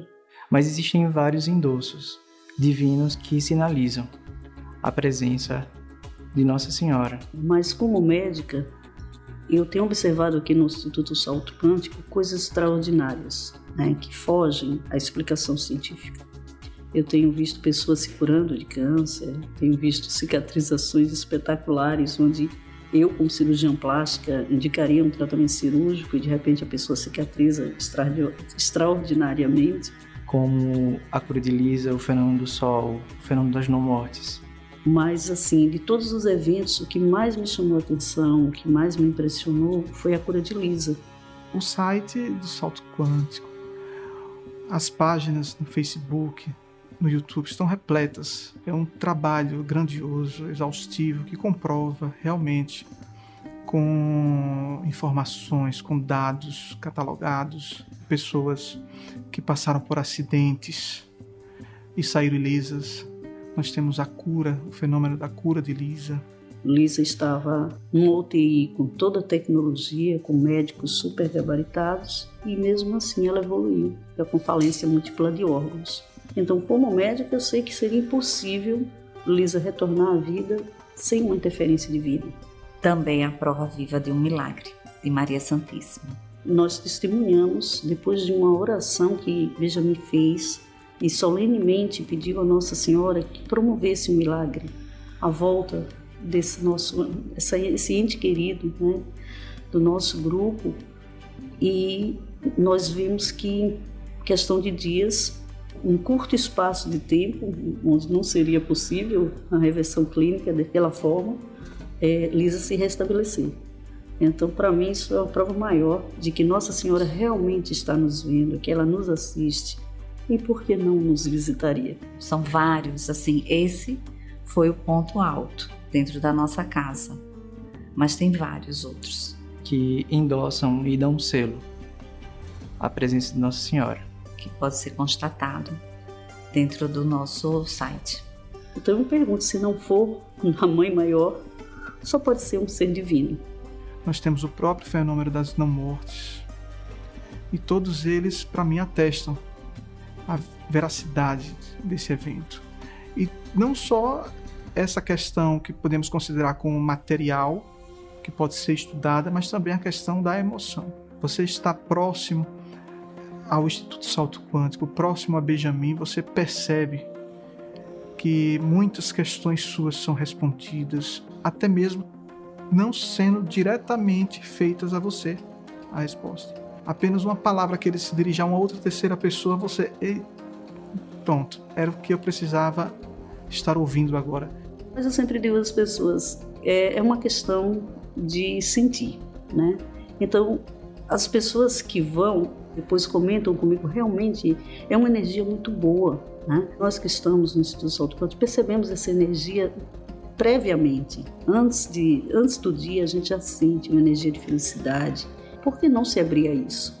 Maria Santíssima representa a feminilidade divinal, nos toca profundamente e nos convida a sermos libertários, a sermos mais humanistas, a termos um pensamento ecológico, sermos mais solidários e nos convida, nos convoca a sermos melhores servidores do bem.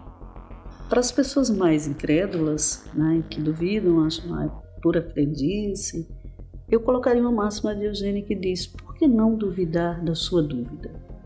Se não for Maria, o que perdemos? Estamos nos abrindo para algo melhor, alguma coisa que nos faz feliz. Para eu vejo as pessoas melhorarem, se transformarem, transformarem padrões de vida. Então, por que não se abrir a isso? A não se abrir ao bem? Eu acho que o mundo precisa muito de tudo, tudo, tudo que vier de bom. E convidar a quem está ouvindo nesse momento esse testemunho e que, diante de dúvidas, estude, se aproxime. Nós temos os domingos, todos os domingos as palestras, nós temos todo o material no site, no Facebook, no YouTube, para ser estudado. Diante do que está escrito, você sinta se realmente é algo bom algo que venha a trazer benefícios para a sua vida, para o seu coração ou não. Foi desta maneira, ouvindo, que me aproximei desta casa e estou aqui desde 2004. Agradecer a Benjamin, primeiramente, a nosso professor encarnado, a nossa mãe, professora Eugênia Aspazio, ao nosso pai, Matheus Anacleto. Aqui eu encontrei minha fé, onde eu sou feliz, onde eu sinto a espiritualidade próximo, não é algo que inatingível. Que realmente é, é ela que está aqui. Eu peço a ela a orientação, eu agradeço e sinto ela próxima. Através de seus representantes, nossos mestres espirituais, Eugênia, Eugênia Spazia, Matheus Anacleto, os amigos espirituais. E isso aprendi aqui, no Salto Quântico. Então só tenho a agradecer e convidar a todos que venham conhecer, quem não conhece, que venha participar dessa bênção. E se for Maria, o que perdemos? O que estamos deixando de ganhar? Isso é uma coisa que pode ser fundamental na vida de cada um. Na minha é.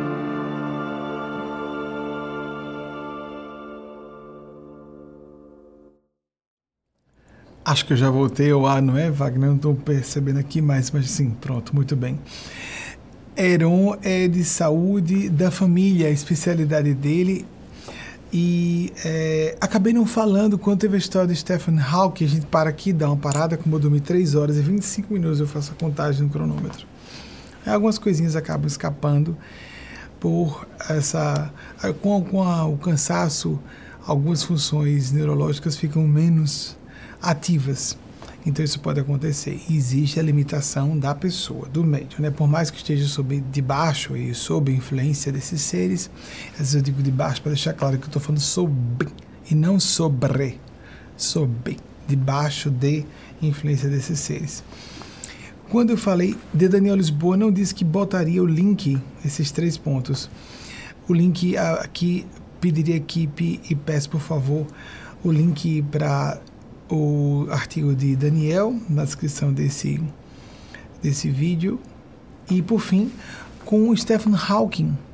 O que me impressionou no livro de Stephen Hawking é, em 1988 foi ele quando falou do número 1, pediu que depois pensássemos um número mais exponencial, extraordinariamente grande que pudéssemos cogitar e depois respondermos qual é o número mais próximo do infinito, o número 1 um, ou aquele número estupendo que nós visualizamos?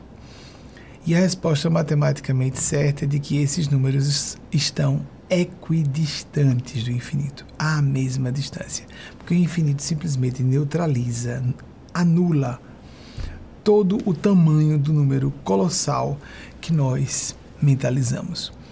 É assim a nossa relação com o Ser Supremo. Quando a gente diz Deus não existe, a gente está usando o nosso cérebro de 1,2 kg para falar sobre isso. Nós temos que ter um pouco de bom senso, um mínimo de lucidez, inteligência, de metacognição para perceber o limite do nosso cérebro. Vocês compreendem? Bem, parece que a gente tem muita dificuldade de compreender isso aí. Mas pelo menos respeitemos as pessoas, que aí vamos passar para os outros assuntos. Pelo menos respeitemos as pessoas que têm fé e que têm suas convicções espirituais e que gostariam de ser, gostariam de ser respeitadas em seus sentimentos. Então a primeira, vamos colocar para cá, vamos arrastar porque eu vou ter um conjunto aqui, uma uma geral de princípios importantes para nós. O que nós fazíamos no finalzinho e não fizemos na semana passada, eu vou fazer mais completo hoje. Sim, você pode e deve ser feliz. Só que só ser feliz pelo coração e não pelo ego. Você tem que verificar quais são relacionamentos, sentimentos vocacionais, experiências que dizem respeito a quem você realmente é, a necessidade de se conhecer para ser feliz. Torne-se um agente da felicidade de outras pessoas a serviço, seja por meio do serviço, o cuidado, o afeto, o respeito, admiração, sinceros e sentidos, são um caminho único. A vocação é descoberta. Mas qual é a minha vocação? A, a vocação é descoberta no percurso dessa vivência fundamental, inclusive. Ou seja, inclusive a vocação vai ser descoberta assim.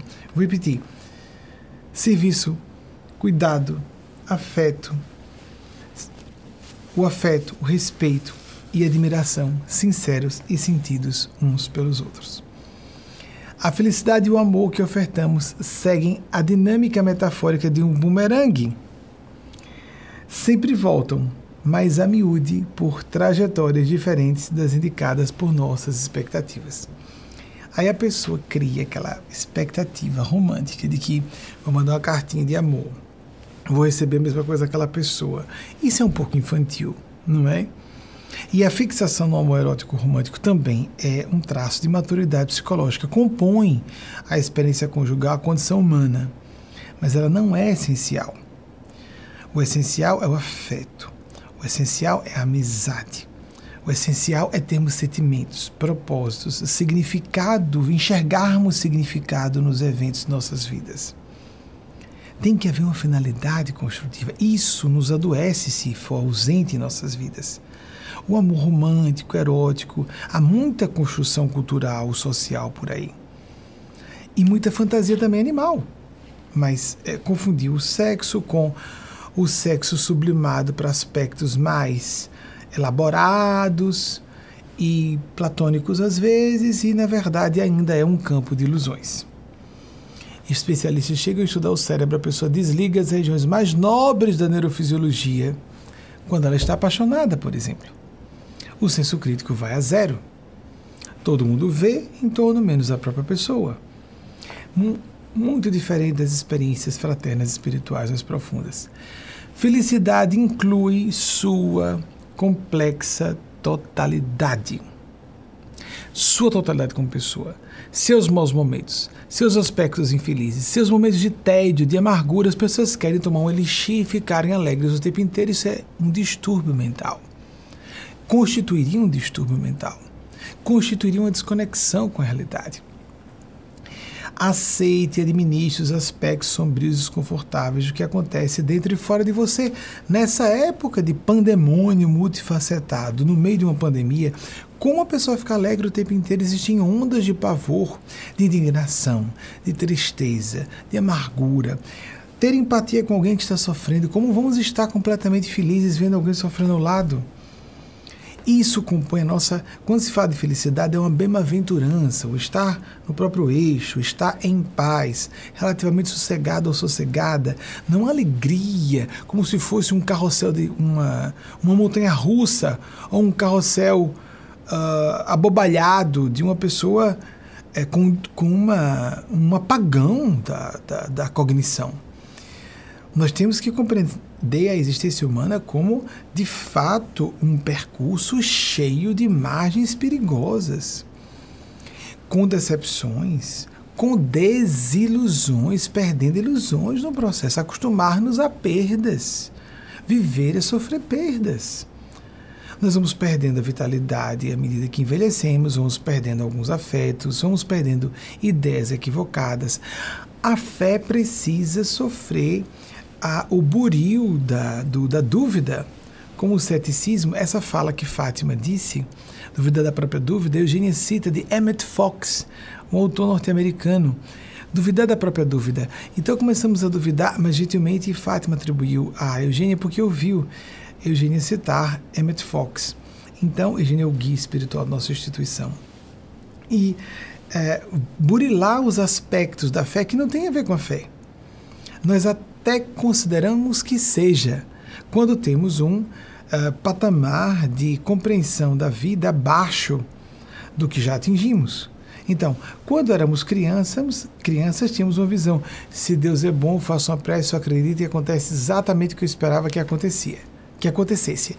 Mas, bem, isso é extremamente limitado, uh, para dizer por baixo, né?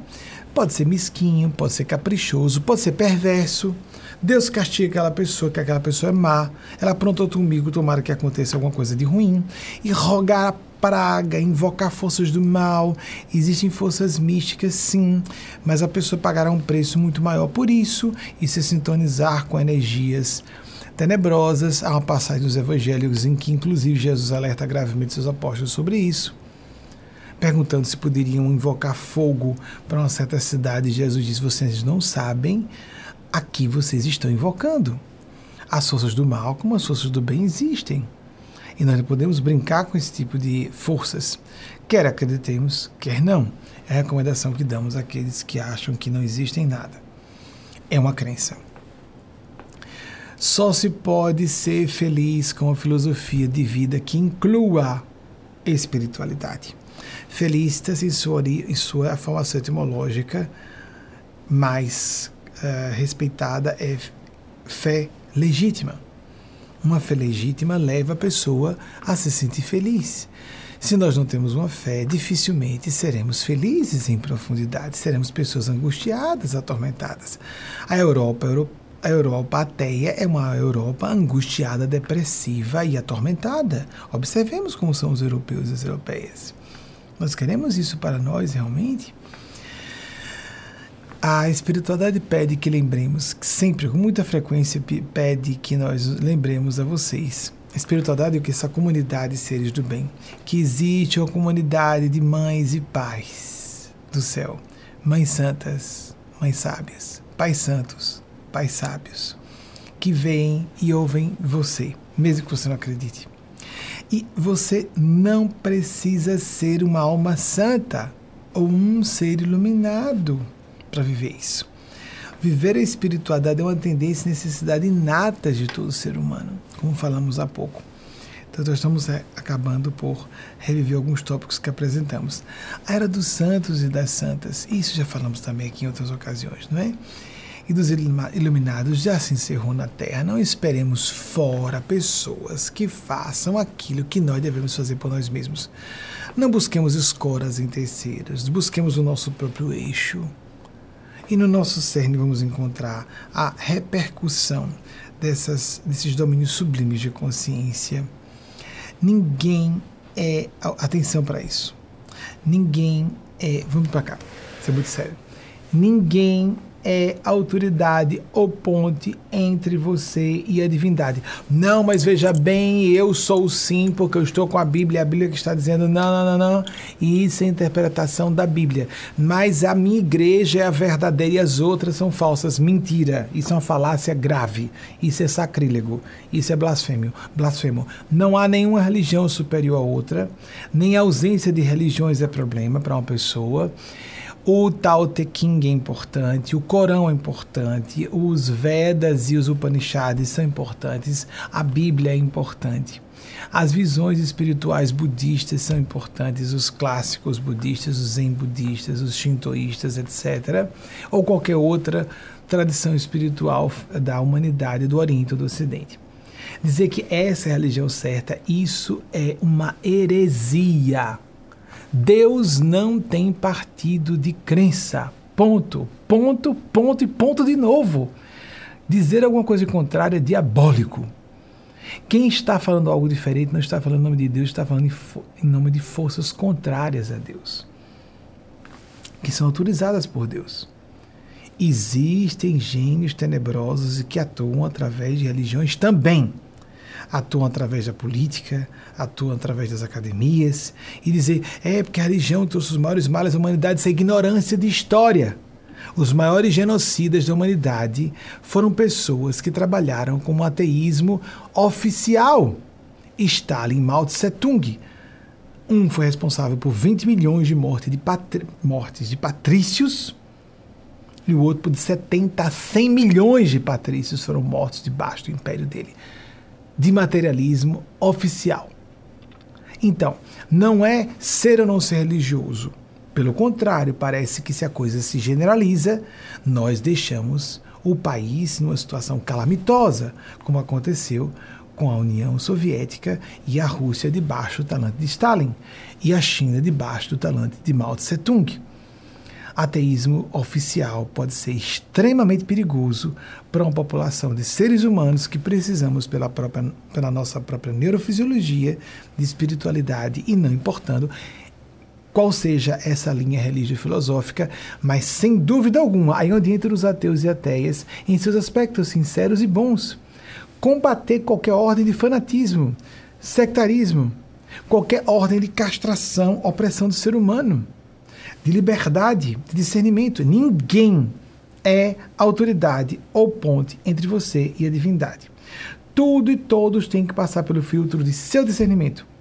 Mesmo que a lucidez, quando eu for ler, olha, eu não uso teleprompter nem ponto eletrônico, estou lendo aqui porque vocês estão vendo que eu estou lendo.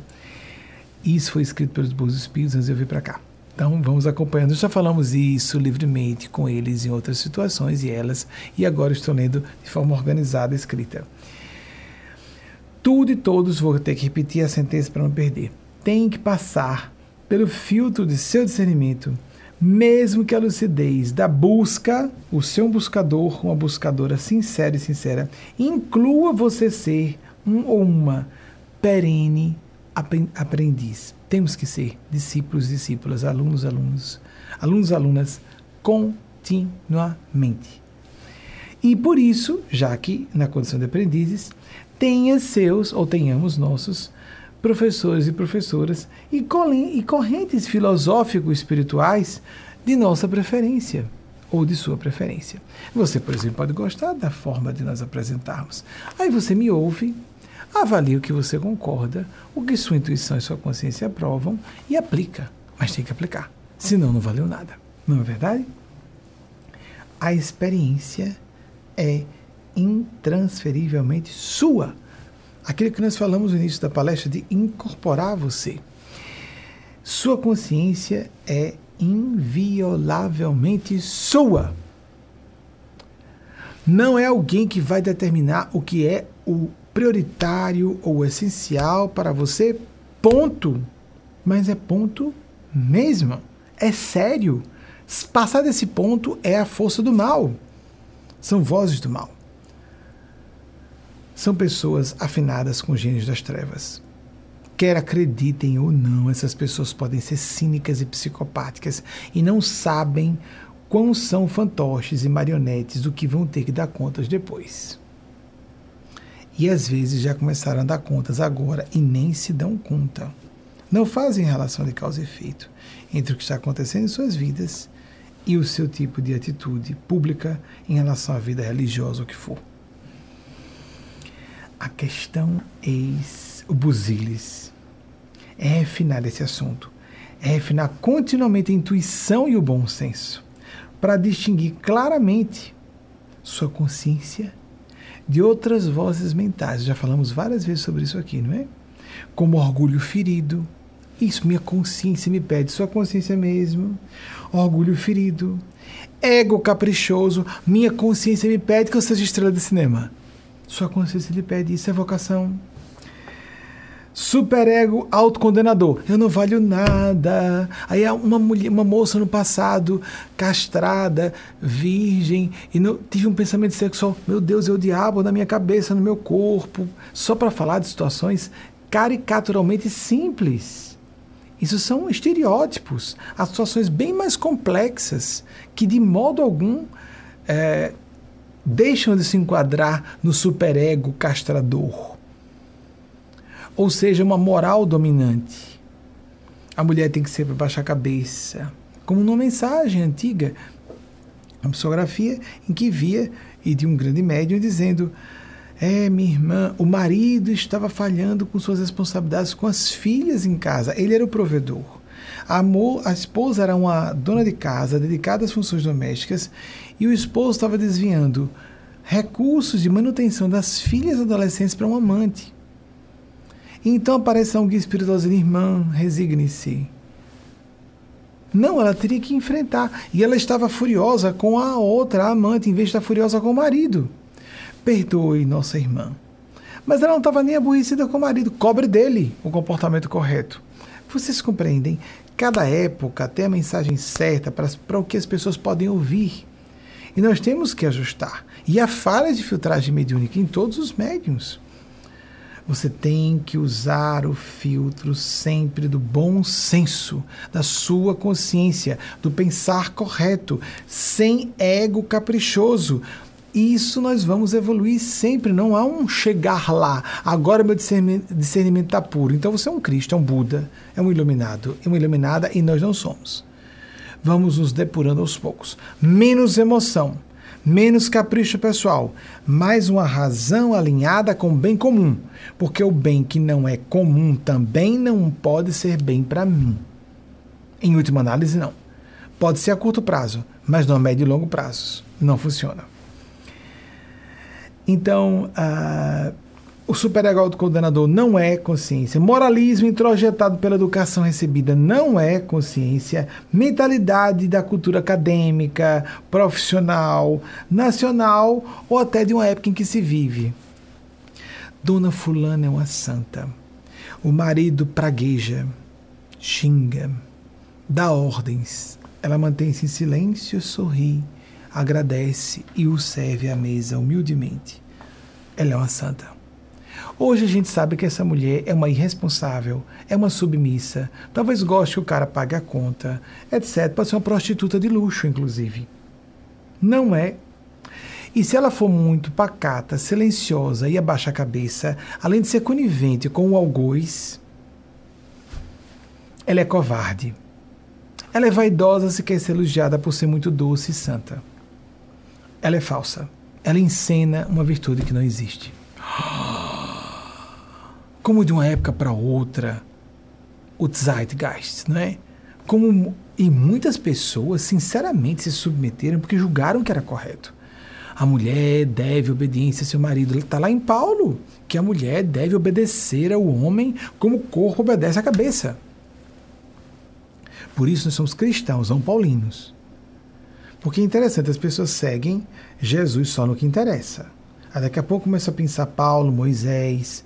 Nós somos mosaicos, paulinos ou cristãos? Cristãs. Em Jesus há um empoderamento feminino contínuo. Ele diz que a pecadora que o lava com seus, suas lágrimas os seus pés está perdoada por muito amar, e o religioso que o recebe em sua casa, não.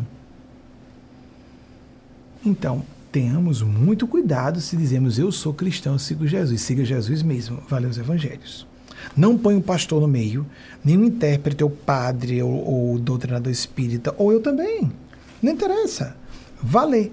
Vá ter as suas conclusões. Se você entra em eco com o que eu estou dizendo, sua consciência diz, é isso aí, você deve seguir. Se não entra, avalie melhor. Porque talvez até você tenha me interpretado mal. E tenha achado que eu disse uma coisa que eu não disse. Muitas vezes pessoas vieram falar comigo, mas segundo você falou, não, eu não disse isso não. Eu não quis dizer isso, você me interpretou mal. E se eu estiver errado, para você, eu posso estar certo para um grupo de pessoas, mas não para o seu nível. E aí? Cada pessoa será responsável pelo que sua consciência aprova. E graças a Deus o meu trabalho é basicamente com adultos. Sempre. É porque agora, sim, eu digo basicamente porque na internet um adolescente pode entrar, não é? Mas nos nossos grupos, esses fechados a solenes, todos são maiores de idade. Em algumas circunstâncias especiais, abrimos com os pais presentes para jovens de 17, 18 anos. Nesse período da pandemia teve um pouco disso, mas são todos maiores de idade, porque eu lido com pessoas que estão livres para concordarem, não concordarem, seguirem aquilo, se julgarem apropriado ou não, mas são sempre responsáveis por suas conclusões e principalmente por suas atitudes como elas se comportam, de acordo com o que avaliaram mais correto, serão responsáveis por aquilo. Então hoje, ao terminar essa palestra, planeje. Você pode estar ouvindo aqui, ah, que beleza. Nesse período, por exemplo, volta e meia, essa semana teve isso. Recebi da equipe de que avalia as redes sociais. Ah, teve gente que está dizendo de novo aquela fala comum de quem chegou. Estou ouvindo sem parar, estou ouvindo sem parar, porque quando a gente encontra a principiologia que é relacionada, que é mais afinada o nosso modo de pensar, sentir e ver o mundo, a gente fica com sede daquilo, eu não sabia que tinha sede. Então, agora você pode estar ouvindo dizer, nossa, eu concordo com isso, faz todo sentido para mim, estou me sentindo em casa. Esse, esse sentimento de encontrei o meu lugar, que não é mais um lugar físico, é virtual, veja que maravilha. Porque você pode ficar vindo em casa quanto quiser. Você pode pegar a palestra no meio e volta para o início, fazer o seu horário de assistir a palestra. Não é verdade? Voltar para as antigas. Me ver lá hiper obeso. eu não fiz a bariátrica, embora seja defensor da utilização do recurso da cirurgia bariátrica para pessoas que não possam emagrecer de outro modo, mas está lá. Vejam, por favor, no link, vai estar na descrição desse vídeo, por favor, equipe, coloque. É, princípios, o link para a playlist desse nosso canal YouTube, Princípios de Espiritualidade e Felicidade. Lá eu estava hiperobeso quando gravei em 2016 e há vários princípios interessantes. Vale a pena você acompanhar.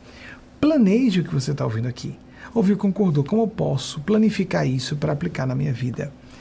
Tome decisões, aplique tomando decisões mesmo. Discipline-se. Tem que monitorar tornar objetivo, monitorar para ver se a coisa está acontecendo. Não adianta dizer, vou ser mais amoroso. Coloque como uma prática, uma agenda diária, uma atividade caritativa oculta que ninguém veja que eu fiz. Uma fala amorosa, um momento de paciência, um perdão, uma prece por alguém. Aquilo que só você e Deus sabe. Por exemplo, então uma sugestão. Entre muitas que seja criativo, seja criativa. Beneficie-se com o que está sendo dito. Felicite-se, porque isso é um trabalho de felicidade profunda, duradoura, em rocha firme, como disse nosso Senhor Jesus porque é, é a rocha de princípios intemporais, que modificam-se de época e cultura em alguns detalhes, mas é a mesma rocha firme, sua consciência. E Jung falou isso. Não acredite em nada que digam religiosos ou textos sagrados, nem o que Buda falou. Veja, acabei de falar algo parecido. Só o que sua experiência diga. Veja, vejam, experiência. Porque a experiência é que vai dizer se o que parece a consciência é a consciência mesmo, ou foi um ditame religioso, cultural, paternal, parental, papai disse, mamãe disse, foi para o inconsciente e eu acredito que é meu e não é, alguém disse no passado. A gente fica adulto, todos nós ficamos adultos e adultas para desaprender o que deve ser desconstruído e nos reeducar, reconstruir nossos conceitos. O processo, como foi colocado por um autor chileno, autopoiese, autocriação, que é o caminho da autotranscendência. Somos seres propelidos, biólogos evolucionistas da Universidade de Harvard aqui falam sobre a tendência imanente à transcendência, a, estudando entomologistas, estudando insetos.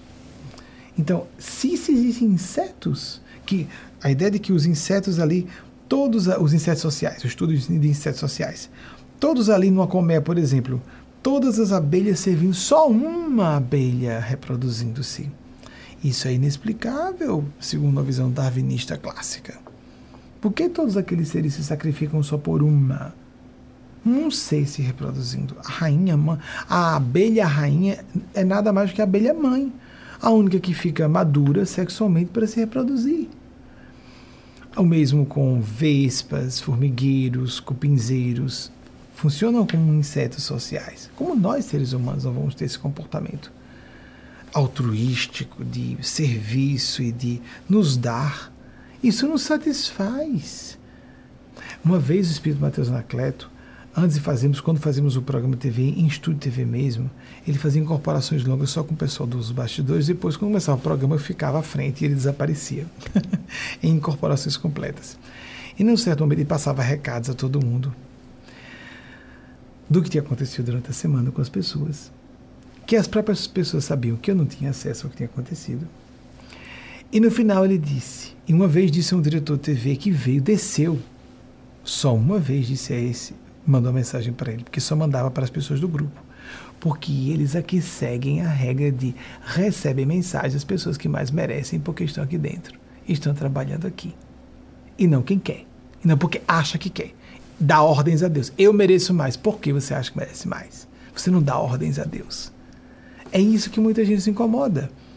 Que nós não estejamos no topo da cadeia alimentar. É bem isso, né? Eu sou o tubarão que como todos os outros bichos. Então, bem, vamos ficar querendo a hora da morte chega sem nos dar satisfações.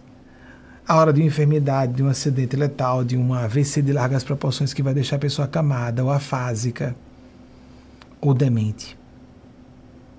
Nós não sabemos a hora. E isso não é ironia. Isso é trágico. É uma trágica ironia, uma, uma ironia trágica, vamos colocar assim. No final ele disse: a diferença entre mim e vocês, voltando a Mateus Anacleto, é que eu sei que sou um servidor plenamente sei, e vocês não. Então a ideia de que o ego quer ser servido, não quer servir. Jesus disse: quem quiser ser maior no reino de Deus, sirva. Que seja aquele que seja servido de todos. Não é uma coisa bonitinha, uma coisa de você para ganhar o reino de Deus, para ser premiado. Bom, bom moço, boa moça. O bom moço e boa moça é o falso, é a falsa. Ser bonzinho, ser boazinha é ser falsinho.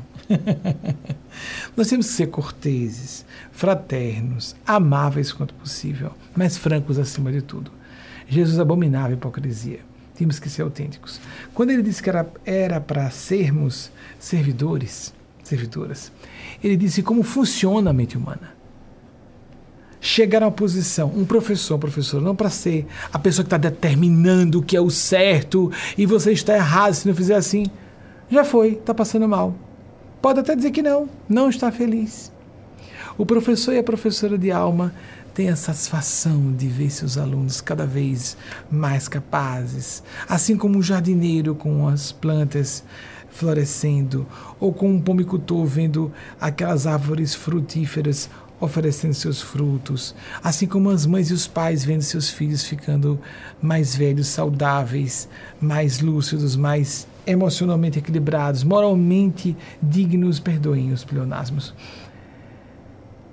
Isso, o coração é o que nos faz felizes, não o intelecto, não o ego. Não, não, são ferramentas.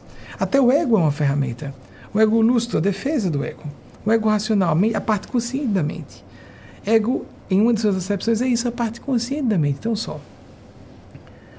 Então, não adianta aqui você, você concordar como acabei de falar, se deleitar com o conteúdo e a forma da abordagem da palestra. Vale aplicar a energia da empolgação do momento para gerar um novo padrão de ser, pensar, sentir e agir pela aquisição e desenvolvimento de novos hábitos. E isso não é simples. Então, exige-se pouco. Seja algo sustentável e monitorável. Por exemplo, ler. Eu preciso ler mais. Dê 15 minutos por dia. 30 minutos você pode monitorar. Crie uma agenda. Mantenha ali como uma dívida. Hoje eu li 25, amanhã vou ter que ler 35 minutos. Se a sua regra for 30 minutos por dia. Por exemplo, oração. Não menos de 15 minutos por dia, como é proposto pela nossa Casa Causa, nossa organização Movimento. Esses seres que estabeleceram aqui essa é, principiologia, esse templo escola de atualização do cristianismo, do pensamento de Jesus, porque sempre precisamos atualizar para compreender melhor para as aspirações e complexidades e costumes novos. Por isso temos que atualizar sempre, sempre. 15 minutos pelo menos. Qual a desculpa que a pessoa vai dar para não fazer 15 minutos de prece? Curiosamente, como foi feita a pesquisa aqui, com 12 minutos apenas de prática de meditação e aumento da massa no córtex cerebral. Olhem só, a área mais nobre do cérebro, com apenas oito semanas. Oito semanas de 12 minutos de meditação por dia. E Eugênia Spazia pede há muito tempo 15 minutos. Mínimos. 15 minutos. Meditação, oração, do seu agrado. Se você é católico ou católica, se você é evangélico, evangélico, não tem importância. Se você gosta de doutrinárias espíritas. Em 88, por exemplo, tive acesso pela primeira vez ao, à obra de Kardec. Nós ficamos 20 anos ligados ao kardecismo. E Kardec viveu entre 1804 e 1869. Ele desencarnou em 18, com 65 anos, com aneurisma cerebral. Morte caridosa para a época, não é? Pra, não havia recursos de. Se a pessoa sobrevivesse, era um desastre ficar acamada. E é, Allan Kardec publicou o clássico de 1857, O Livro dos Espíritos, que é um livro referencial para quem estuda mediunidade e espiritualidade. Embora nós não sejamos kardecistas, alguém citou quando foi repostar a publicação Daniel Mendonça, espírita. Não, não, não, não. Kardecistas sabem que eu não sou espírita. Se uma pessoa disser, desde 2008 nos desligamos do movimento espírita, com todo respeito ao movimento espírita, porque nós distinguimos. Há diferenças, distinguimos entre diferenças principiológicas. Então, para é, é, tem que haver respeito recíproco. Católicos, evangélicos, kardecistas, nós temos uma linha de pensamento diferente. Somos cristãos e cristãs. Mas se dizer que falar com os espíritos, acreditar em reencarnação E, uh, e uh, então, existe mediunidade, reencarnação e o processo de evolução pela reencarnação. Então, budistas também são espíritas, são kardecistas. Não, não, não, não, não. Nós até lemos Kardec e respeitamos a doutrina espírita, merece respeito a doutrina espírita, a doutrina evangélica, a doutrina católica, são todas respeitáveis, todas as religiões são respeitáveis. Mas tem aquela ilusão, não é? Se saiu da minha religião, está perdido, está perdida. É mesmo? Os evangelhos existem, eu creio que isso seja ultrapassado. Mas havia, não sei se ainda há, ortodoxos judeus que dizem que Jesus foi um judeu traidor da pátria que Jesus é um falso profeta porque ele pregou alguma coisa contra as regras da classe religiosa convencional do seu tempo. Então não cometamos erro similar a isso que eu tenho certeza que não existe mais entre judeus e judias. Porque o povo judeu já tem sofrido bastante século sobre século, para continuar com esse karma coletivo temos que abominar toda forma de preconceito. Judeus e judias não merecem o que sofrem, mas também não podem chamar Jesus de falso profeta. Não podem. Isso é atraso, isso é obscurantismo religioso, isso é pensamento tribal, isso é etnocentrismo.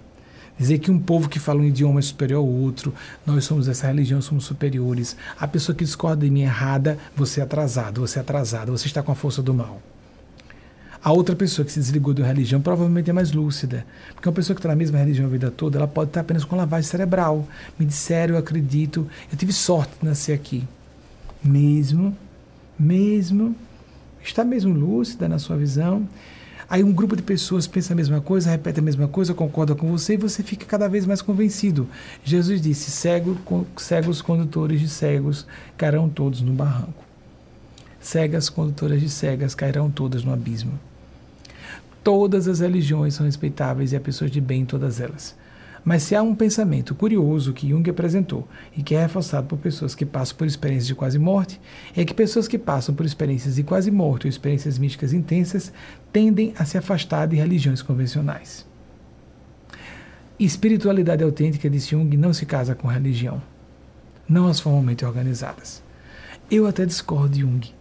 A pessoa pode continuar na religião convencional, mas tem um comportamento diferente ali dentro, mais espiritual, mais espiritual, uma religiosidade mais autêntica, humanismo, empatia, solidariedade, lucidez, autenticidade. Nós vemos ateus e ateias assim, mais do que alguns religiosos, muito. Humanidade plena. Agora, acredito que para a humanidade plena nós precisamos viver um pouco espiritualidade. Sugeri a vocês confiar irrestritamente na infinita bondade de Deus e sua perfeita sabedoria a vontade de Deus é sempre nossa verdadeira felicidade.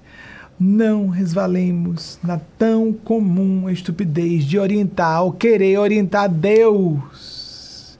Deus é o seguinte: olha, me falta mil reais por mês, porque todos os meus problemas se resolverão. Só mil reaisinhos por mês ou mil dólares. Aí todos os meus problemas se resolverão. O que, é que falam os especialistas em consultoria financeira? Que a pessoa que está com o vício das dívidas começa a ganhar não só mil a mais, ela pode começar a ganhar 10 mil dólares a mais e as dívidas dela aumentam de tamanho para muito além do que os 10 mil dólares poderiam cobrir.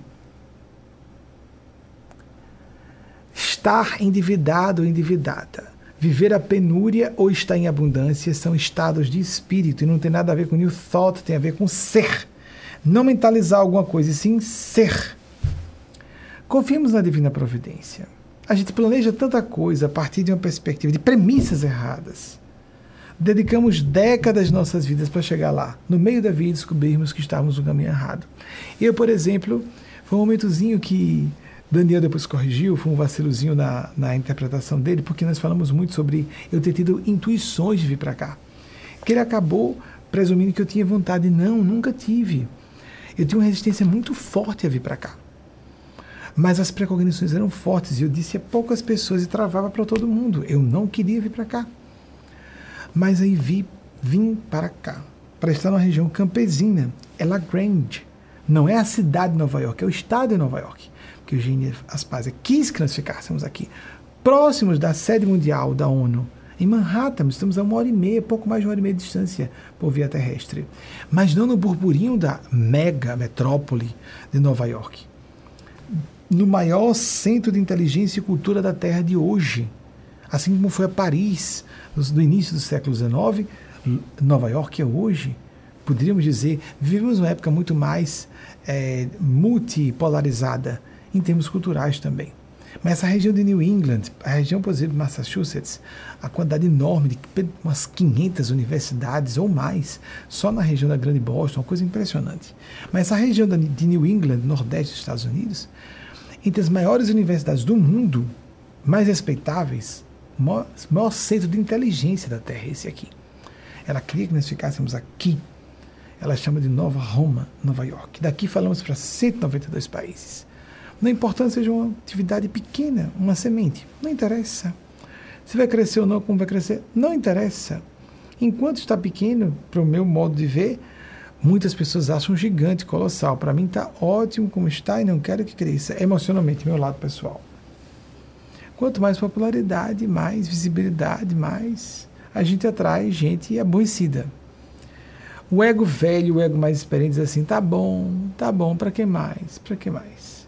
Visibilidade é as pessoas atirarem pedras em nós. Basicamente é isso. Como há ilusões, não é? Nessa era de exibicionismo das redes sociais. E a pessoa toda aparecendo feliz e recebendo uma carga de inveja de um monte de gente. Meu Deus do céu. Porque a felicidade é uma coisa interna, pessoal, privada. Nós podemos até divulgar nas redes sociais momentos de alegria, de família, mas às vezes para atiçar a inveja dos outros. A minha intenção é alegrar as pessoas, fazê-las rir, estimulá-las a buscarem autoestima. Ou eu estou provocando a inveja das pessoas com a intenção de provocar essa inveja, com a intenção de humilhá-las. Qual é a minha intenção? É essa minha intenção que vai estabelecer minha sintonia e as linhas de eventos em minha vida. Não, é, não precisamos dar satisfações aos outros. Não é para ser bonzinho de, de, de, acordo com um olho que tudo vê e que está anotando no alfarrabe. Ah, você pecou, acabei de ver, você se masturbou. gente, gente, gente, gente. É, vamos, vamos respeitar a espiritualidade superior para um dia chegarmos a respeitar a divindade, que nós não podemos compreender, como falou o filósofo grego, incognoscível. Nós não podemos conhecer Deus, porque não somos Deus. Simples assim. Então, é sempre, esforcemos-nos por aprender, em vez de dar ordens a Deus, eu preciso disso. Vamos aprender, exercitar, esforcemos-nos por aprender a ouvir o Ser Supremo. Pela intuição, voltando àquele princípio de orar, refletir. Vamos seguir essa principiologia aqui, essa, essa, esse apanhado de dicas e de métodos simples, mas tão difíceis de aplicar, tão difíceis. Ai, ai, que pudéssemos aplicar tudo de forma profunda, contínua, não é? Estaríamos resolvidíssimos todas e todos, inclusive eu próprio. Estou me esforçando para aplicar tudo isso. Orar e afiar a intuição continuamente é justamente o desdobramento anterior para captar quais sejam as instruções e seguirmos essas instruções da espiritualidade maior, do Senhor de guarda, do Espírito Santo de Deus, ou dos Espíritos Santos de Deus, ou dos Espíritos do bem superiores. Não interessa o nome que você dê. Para, é, para essa bem-aventurança, que é a paz, casada à realização pessoal, profissional, acadêmica, familiar, que seja, vocacional e de felicidade é a bem-aventurança, paz e felicidade, como fala o Espírito Eugênia. Perceba, processe, gerencie, mas resista com praticidade e bom senso às ondas mentais de pânico e desesperança que nos cercam. Falamos há pouco sobre isso e fizemos questão de ler para reforçar esse ponto. Sim, tudo bem em ter um momento de aborrecimento com assuntos da, da, política nacional. Sim, termos um momento de ficarmos indignados, indignadas, tristes, mas aquele desejo de que o mal aconteça à pessoa. Eu vi uma mensagem inglesa recentemente assim: ter raiva não, há, não é nenhum problema em estar com raiva, mas nunca está certo ser cruel. Mais do que ser cruel, sentir crueldade realmente querer fazer o mal a alguém, desejar o mal a alguém. é sintonizar com forças do mal.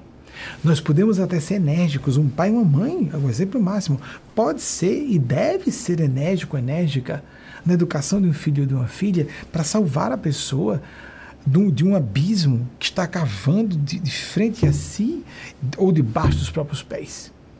Mas isso é uma atitude de amor, aí onde pode haver agressividade do bem. A função disciplinadora que é uma função parental por excelência, ao lado da outra, do acolhimento. Mas isso não é desejar o mal à pessoa. O que utilizamos como referencial puro na parentalidade devemos aplicar em outros tipos de relacionamentos. Vai tudo acabar bem. Eu estou muito otimista e confiante que nós estamos em processo de resolução do que está acontecendo no Brasil, do que está acontecendo no mundo. Aqui nós estamos tendo, de novo, uma eclosão, houve um surto, eclodiu um surto de, da variante Delta, muito letal. Ela não só é mais contagiosa, muito mais contagiosa, mas também causa sequelas mais graves. E ela está se espalhando muito entre pessoas que se vacinaram porque ela se expõe mais. Já estamos começando, o CDC já acabou de pedir que as pessoas comecem a voltar a usar no, nos Estados Unidos inteiros máscaras em ambientes fechados. Estamos voltando. Uma variante que ultrapassa todas as vacinas é quase certo que aconteça essa variante. Nós não sabemos quando isso vai acabar.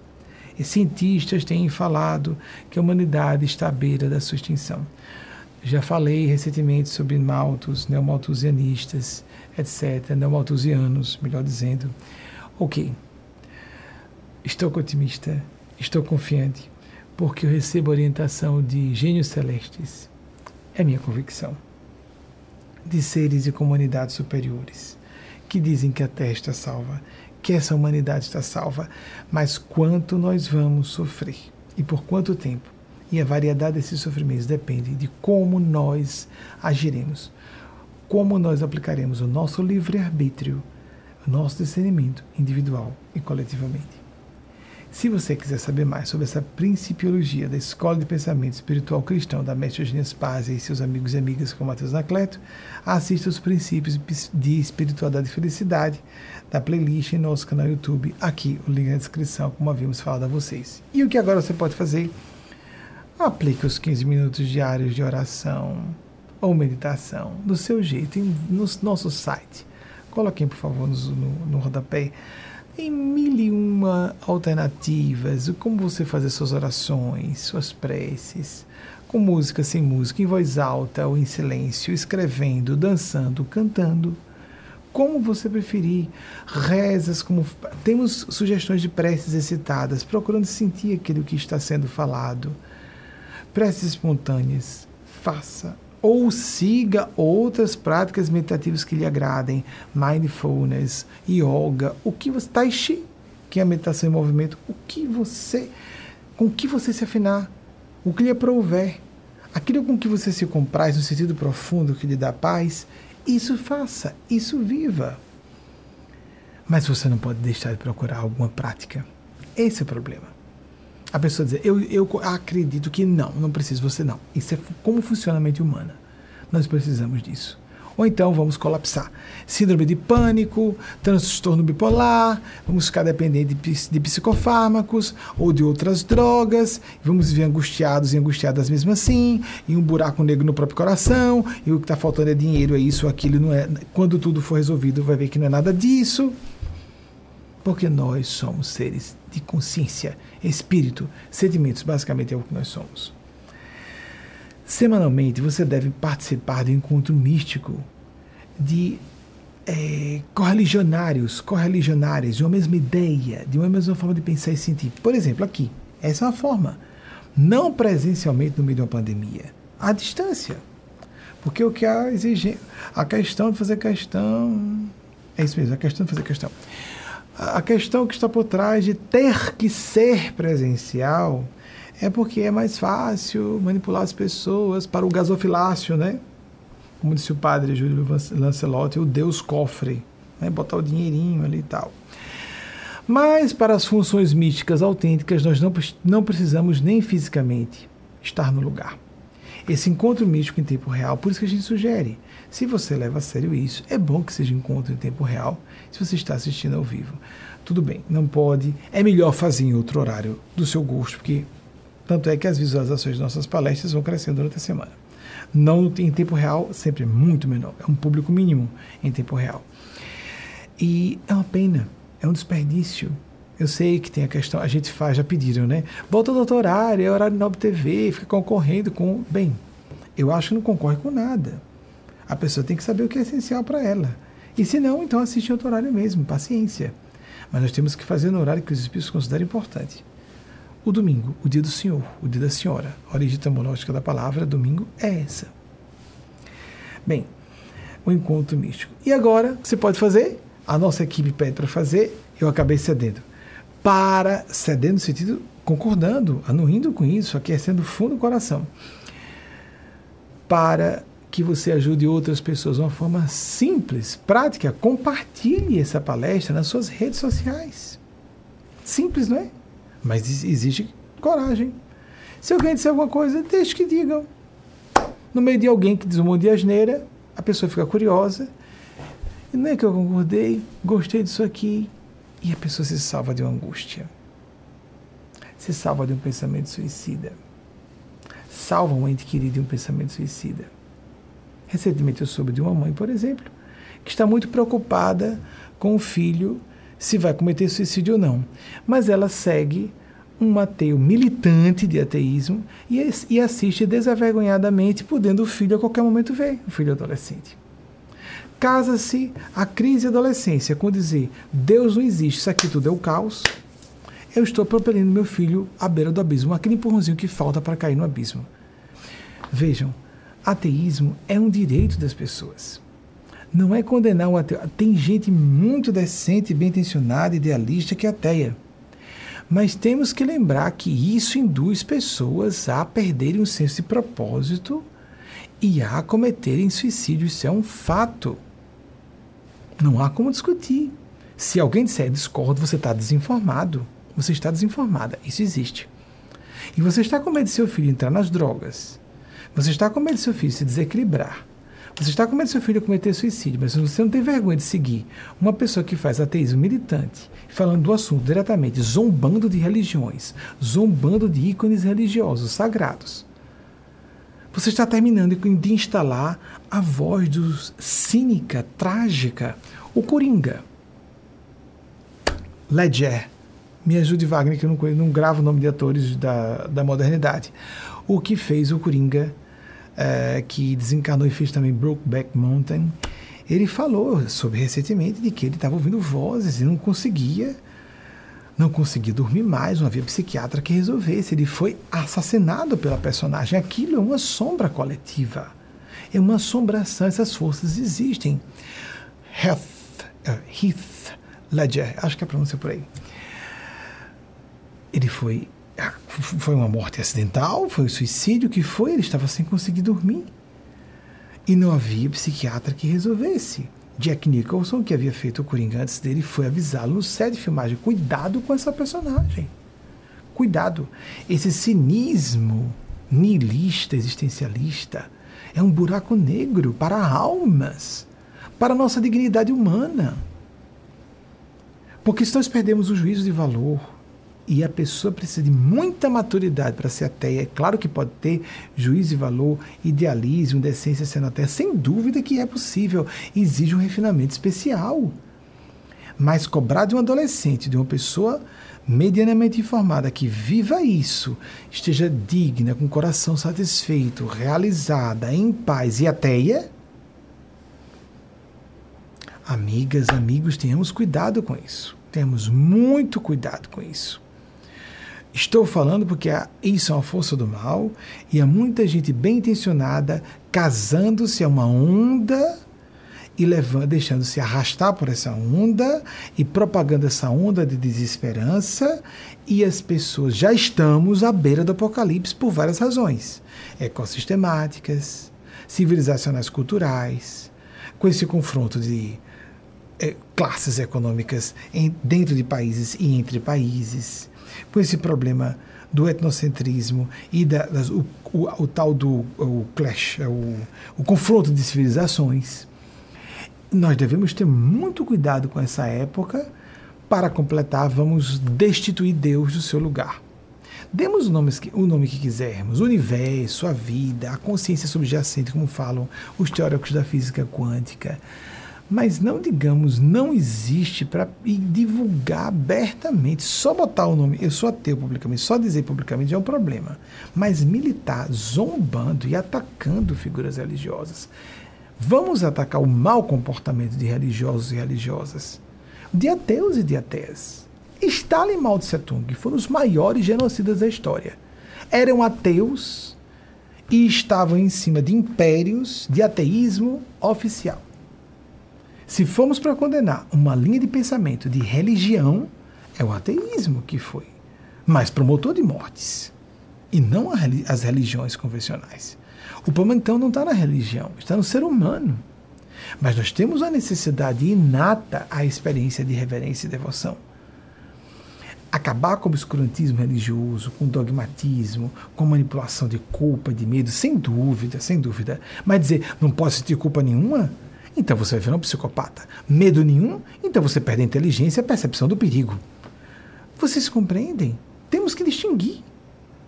Temos que eh, ter um mínimo de, de decência de lucidez, eh, de sensatez, de perceber que os, os extremos são igualmente perigosos não é? Então, compartilhe, tente assistir ao vivo, inscreva-se no nosso canal, curta porque ajuda a divulgar e coloque até o sininho para poder você receber os recados de quando houver publicações nossas. Bem, hoje agora, gente, nessa época, a gente pode chamar de live, de é, aula duplicada, teve uma ilustraçãozinha no meio para vocês descansarem, não é? Uma pessoa só falando é fogo, né? Então, a partir de agora vocês vão ver a mensagem que foi recebida pelo Espírito Maria Cristo, do Espírito Maria. Allan Kardec, 1804 a 1869, de Lyon e que desencarnou em Paris.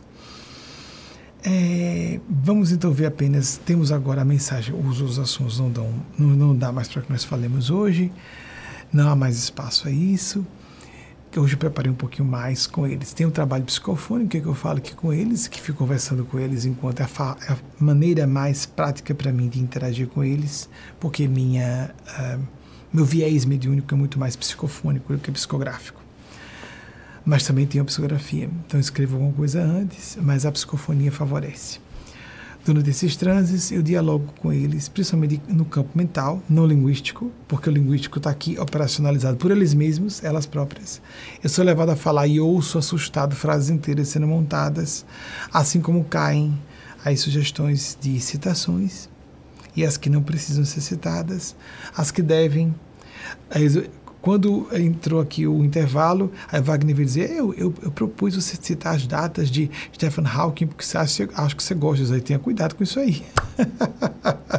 Agora, no intervalozinho, quando teve a, os, os testemunhos, houve os, houve os testemunhos das, das quatro autoridades da área de saúde. Mas enquanto não chega o evento de 15 de março, você mandar uma carta, por, por um ritual, não é? Você deve fazer isso todos os dias. Faça suas preces. Ah, mas eu não acredito. Ah, mas eu não tenho fé. Eu estou com dúvida. Não tem importância. Você começa a aprender a andar de bicicleta do dia para a noite. A pessoa que é assim. Vou para a escola. Olha, estou há uma semana lá. Estou há três meses. Está tão difícil. Ah, desistir. Não dá, não dá. Nós passamos anos vivendo ensino fundamental, ensino médio, ensino superior passando por professores desonestos, professoras carrascas. E não deixamos de reconhecer a importância da instrução formal. Vamos para um médico que julgamos pilantra, depois vamos para uma médica que julgamos incompetente e não desistimos da medicina. Por que, que no assunto espiritual religioso, ah, fiz uma prece, não funcionou, não deu certo, não me concentrei, ah, cansei, não dá certo para mim não, não tenho perfil para isso não. Ah, não gosto, não funciona, não me concentro. Quando a gente quer, a gente faz. Se a gente acha importante, sabe que é importante, faz. leia sobre o assunto. E esse assunto é urgente. A humanidade está à beira do Armagedon. Por eu dizer que vai tudo acabar bem, não significa que vai acabar, bem, vai acabar bem logo e que nós não vamos sofrer muito, porque nós somos bem teimosinhos, teimosinhas, bem empedernidos empedernidas, ou coisinhas difíceis que nós somos na Terra. Por isso, tanta chibatada de flagelos coletivos uns sobre outros, século sobre século, para ver se a gente sai do pântano mas a gente tem que sair de modo próprio. Somos seres com livre-arbítrio. E esse livre-arbítrio é inviolável. Então, precisamos falar sobre isso. Faça um esforço. Não vai ser do dia para a noite que você vai ter uma concentração excelente. As funções psicoespirituais são embrionárias na espécie humana. Sem inteligência e na vida profissional, ah, desistir. Desistir da vida profissional, desistir da vida acadêmica. Você não desiste de trabalhar para poder pagar suas contas, não é? Ah, desisti. Desistir da vida sexual, até dá para desistir da vida sexual, mas a vida de trabalho, da vida a, da informação, da instrução, você não pode desistir. Ainda que você não siga para mais titulações, o que for. Mas se atualizar, ter acesso ao noticiário pelos veículos de imprensa de qualidade. Você, ah, desisti, me, me dá um mal-estar, não, não quero saber, não quero saber de mais nada, não vou ter mais notícias. Nós podemos passar, fazer uma visita en passant, pelo noticiário para pegar só o essencial. Mas temos que visitar o noticiário, não é isso? Ah, eu já sofri tantas decepções no trabalho que eu desisti de trabalhar. Vou viver em casa, ficar deitado, vou dormir. E esperar a morte. Mas é mais ou menos isso que as pessoas fazem no campo da espiritualidade. Leamos sobre o assunto. Isso compõe uma necessidade visceral, chega a ser físico mesmo. O impulso à espiritualidade. Por, isso a, a analogia não é forçada, é visceral. Há regiões do cérebro voltadas para isso, principalmente. O cérebro funciona melhor, o corpo funciona melhor quando a pessoa tem práticas de meditação e oração, quando tem uma fé. Então procuremos seguir o que pudermos, como pudermos, o nosso caminho de busca de Deus. A mensagem que meus pais recebeu de Maria Cristo. Maria Cristo está sendo representante da divindade se você não gosta da visão de uma mãe crística, ou é blasfêmia. Jesus não se ofenderia com isso. Cuidado com a blasfêmia. Deus não pode ser limitado. Deus é homem. Deus é homem. Tem que ser, Deus não é homem. Essa visão antropomórfica de Deus é uma visão primária e infantil. Deus não tem genitália. Deus não é homem. Só para falar logo grosseiramente, genitália, não tem. Deus é Deus. Deus é o ser supremo, é o absoluto. Se ele é absoluto, é claro que ele está acima de gêneros. Então, para que nós entendamos emocionalmente isso, temos que ver também Deus como uma mãe e não só como um pai. E uma visão antropomórfica que impressiona o nosso inconsciente é compreender que no nível crístico-búdico, assim como a Jesus Cristo, Maria também é Cristo. Não há nenhum problema, nenhuma heresia nisso. Heresia dizer o contrário. Como certas religiões que não autorizam mulheres a oficiarem seus cultos religiosos, isso é blasfemo. É blasfemo, ponto. Estão colocando metade da espécie humana como subgente, subpessoa. Não tem dignidade moral para oficiar um culto religioso. E as mulheres enchem esses lugares. Não, mas eu entendo, eu respeito. Não sabe, não sabe nem como funciona o inconsciente. Estão todos os dias dizendo a si mesmas que são inferiores. Maria é pura porque ela continuou virgem apesar de ser mãe. Ou você é impura porque perdeu a virgindade, ou você, para ser mãe, perde a virgindade. Nós não achamos que Maria é Cristo por causa disso. Vocês compreendem? E é claro que a Igreja Católica vai corrigir isso. É uma questão de tempo. Mas enquanto não corrige, por que não há mais pressão para que se corrija rápido isso? É por causa da subserviência dos devotos e das devotas que as religiões praticam abusos. Não nos submetamos. Está errado. Não falta nada a vocês, mulheres. Nada. Talvez falte a nós homens o útero. Mas eu não acho que a questão é que nós homens sejamos inferiores. Mas igualdade de gênero é igualdade de gênero. Não é porque bem não está bem na Bíblia, cuidemos com a interpretação de textos sagrados para não sermos satânicos. Cuidemos. A igreja anglicana já tem mulheres reverendas e bispas há muito tempo. Bispas agora recentemente. As igrejas evangélicas têm pastores e pastoras há muito tempo. Só em 92, se não me engano, o Papa João Paulo II foi pedir perdão a Galileu Galilei. Vocês vão esperar quantos séculos para que a Igreja Católica resolva dizer que mulheres podem oficiar missas? Enquanto isso, você vai para a igreja e ficar se sentindo todos os dias recebendo a mensagem de que você é subgente, subpessoa, sua mulher, suas filhas, todo mundo, e você próprio. Não é porque eu sou homem ou sou heterossexual sexual que não sou, estou sendo, estou fora desse ataque. Se qualquer pessoa é atacada em sua dignidade, eu sou atacado em minha dignidade. Só existe uma causa, a humanidade. E que é bem representada nas minorias, mulheres, a minoria bizarra, que não é minoria, não é? Mulheres. É uma minoria, é uma maioria que é tratada como minoria. Mulheres. Negros e negras, mestiços e mestiças. Aí entram todas as demais. LGBTs, mais ainda. Interessante que LGBT, se pegar o B, bissexuais, autores, a maior parte dos autores, no meio científico mesmo, dizem que a maior parte da humanidade é bissexual. Ou seja, estamos atacando a maior parte da humanidade por não defendermos a causa LGBT. Isso não está em Jesus. Ninguém vem dizer, mas eu sou cristão. Respeite Jesus. Lave sua boca para falar de nosso Mestre Senhor Jesus. Se você achar que Ele é Deus, lave a boca então dez vezes mais. Lave sua boca, porque não está nos textos evangélicos. Os clássicos, os quatro são mais próximos eventos narrados. Não há nada contra gays, negros e negras, nem mulheres. Muito pelo contrário. Lave sua boca. Não repita os erros seculares da sua igreja, seja ela qual for. Porque elas se reformam e algumas estão caindo aos pedaços. E gerando ateísmo, e gerando desesperança, e gerando suicídios infelicitando vidas. Se você é um religioso consciencioso, uma religiosa conscienciosa, há padres que estão enfrentando a igreja, oficiando casamentos, por exemplo, igualitários entre pessoas do mesmo gênero. Há pastoras, que, pastoras mulheres que enfrentam as suas doutrinas evangélicas. Pastores negros ou negras que fazem isso também, mestiças e mestiços. Atenção. Agora, às vezes, vemos um pastor negro atacando mulheres. Se respeite, você é negro. Como é que você vai atacar mulheres? Ah, você é mulher, ataca LGBTs. Você é mulher, como você vai atacar LGBTs? Vocês entendem? Todos pertencemos a algumas minorias, não só uma. E todos vamos ficar velhos. Então vamos sofrer uma das piores formas de discriminação contra pessoas de terceira idade. Aí podemos pagar pesado o karma de termos sido mesquinhos, porque atraímos pessoas mesquinhas para perto de nós que vão nos castigar quando a gente estiver frágil, perdendo o juízo, uma beleza. Aí vão nos arrebentar. Mas aí vai ser uma perfeita consequência dos nossos atos, das nossas escolhas.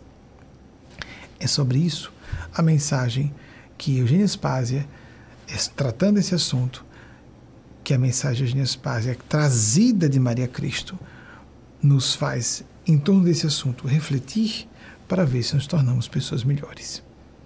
Que Nossa Senhora, Mãe espiritual da Terra e de toda essa civilização na Terra, nos abençoe, nos ilumine e nos inspire a fazer o que ela deixou registrado nos evangelhos clássicos, o que ele vos disser, o que Jesus nos tem a dizer. Mas fazei tudo o que ele vos disser. Fazer o que ele Jesus, como voz da verdade, representava para todas e todos nós. Faça a prática do Evangelho todos os dias, experimente isso. Experimente todos os dias dos Evangelhos de Jesus. Mas a prática do Evangelho, que no meio cadecista se propõe só uma vez na semana, nós propomos todos os dias, sozinho ou sozinha mesmo, no mesmo horário. Os guias espirituais estarão com você. Experimente os Evangelhos clássicos não só o Evangelho segundo o Espiritismo, que a pessoa pega pedaços dos Evangelhos com comentários de Kardec e dos Espíritos. É muito pouco. Os quatro Evangelhos de Jesus já são muito difíceis de serem interpretados. Mas já é um resumo. Então, é um benefício haver Evangelho segundo o Espiritismo, sem dúvida, mas está incompleto. Os quatro evangelhos são a obra completa de Jesus. E dizer que Jesus está abaixo de Kardec ou de qualquer. É a mesma coisa que dizer que está abaixo de Lutero, que está abaixo de Gandhi. Tenhamos cuidado com nossas afirmações. Tenhamos cuidado, que vamos dar contas disso. Vamos dar contas disso. Chico Xavier não fez isso, não. A obra de Chico Xavier está cheia de trechos do Novo Testamento comentados por Emmanuel. Observem. Chico Xavier não era só líder do meio espírita, ela era líder de toda a cristandade e espiritualidade brasileiras. Observem. Lembram daquela obra que começou com Caminho, Verdade e Vida, Pão Nosso, Vinho de Luz e Fonte Viva? 1948, 1950, 52 e 56, as publicações. Leiam lá trechos dos evangelhos clássicos, não aquele, aquele encurtamento, aquela simplificação de pouquíssimas passagens dos evangelhos. Reportemos-nos aos evangelhos clássicos. Voltemos, vamos compulsar a base, vamos beber da fonte original. Procuremos ficar atentos a não deturparmos e não nos desconectarmos da raiz, da voz, da verdade para a terra. Essa defesa de Jesus eu farei sempre tanto de evangélicos que dizem que estão seguindo Jesus, estão citando mais Moisés e Paulo nas horas mais sérias de sermos cristãos, que é quando tratamos de minorias. Jesus era um defensor de minorias, cuidemos. Jesus disse que haveria falsos cristos e falsos profetas. Evangélicos que dizem que estão seguindo Jesus ficam citando Paulo e Moisés, não citam Jesus nas horas, nas horas, nos momentos mais sérios ou outros religiosos que, bem, o que, que você tem acesso do evangelho na missa? A, a, a igreja escolhe, você lê isso aqui, só, só, isso aqui, aqui, aqui não, aqui essa parte não. Ou no meio kardecista, é, bem, evangelho com o espiritismo, esses trechinhos comentados, e o resto não precisa, não precisa. Sou um defensor ardoroso da leitura e dos estudos dos quatro evangelhos completos do nosso Senhor Jesus. Não estão condenadas as pessoas que não fazem isso. Mas tenham cuidado de dizer que Jesus não falou o que falou, ou que condenou o que ele não condenou. Tenhamos muito cuidado, porque isso não passa em branco. Nem também zombemos de Jesus. Sejamos críticos, ardorosos na demolição, a, iconoclastia do bem, que é quando a gente faz uma crítica a algo errado e apresenta algo melhor no lugar Iconoclastia é muito fácil. Pegar um marrete e demolir uma parede é fácil. Não tem nada de especial nisso. Enxergar o mal no mundo onde o mal predomina, não tem nada de inteligente nisso. Quem quiser pegar um marrete, preste atenção. Você vai ter que oferecer alguma coisa de melhor no lugar. Senão você vai ter que dar severas contas disso depois. Quer acredite, quer não. Pode rir à vontade. Quer acredite ou não mesmo. Que a divina providência, não importando como demos esse nome, que nome demos a esse ser, a esse ser supremo, as comunidades celestes, Deus está tão misericordioso conosco, que por causa dessa teimosia primária, prima, é primarismo intelectual, é limitação de inteligência que pela falta de abstração, capacidade de enxergar o invisível, economia, alguém vê dinheiro, Alguém, alguém vê a sua conta, está lá, acessando pela internet. Você vê sua conta eh, o, o seu valor, está tá na sua mão, você pega. Alguém já apertou a mão de dona economia? Você está sentindo, tocando, ouvindo as ondas Bluetooth, Wi-Fi em torno de você. Os micróbios, os vírus. Há pessoas que estão condenando, dizendo que pandemia foi fake, que a vacina funciona, porque não está vendo um vírus como um homem musculoso com a metralhadora na mão, com a bazuca na mão. É anta, anta, burrama, imoral, indecente. Raciocine e seja decente, as duas coisas ao mesmo tempo. A misericórdia de Deus é tão grande que está permitindo que aconteçam mais manifestações, o que não tem jeito para não negar estão acontecendo manifestações de OVNIs de forma múltipla e de uma maneira que as pessoas acreditam. O Pentágono está impressionado. Os serviços de inteligência dos Estados Unidos estão impressionados. Os congressistas estão cobrando, tomando satisfações, pressionando o Pentágono para dar satisfações. Porque sabe-se por pessoas que dominam, por exemplo, sistemas de engenharia aeronáutica e espaçonáutica de uma maneira que sabe-se que aquilo não é tecnologia terrena. Existem civilizações superiores? Sim. Existem engenhos celestes acima de nós? Sim. Porque o problema de muitas pessoas que não querem acreditar em espiritualidade é isso. Eu não quero que não há, não quero que haja nada acima de mim. Existe. Existe. E por que não fazem algo de mais escancarado? Porque são superiores realmente. Não querem se impor. Estão propondo atenção. Os depoimentos, os testemunhos, os registros cinematográficos, em vídeo, em fotografia, são sobejos que a gente delirando, histérica, etc., como há em todas as áreas de ação e conhecimento humanos. Mas que o fenômeno é real? É. A gente tem que apelar para uma coisa que fira a retina dos nossos olhos. E que um piloto acostumado a pensar como militar, isso é um perigo a gente não leva a sério porque não tem uma bandeira da China, do, da China ou da Rússia.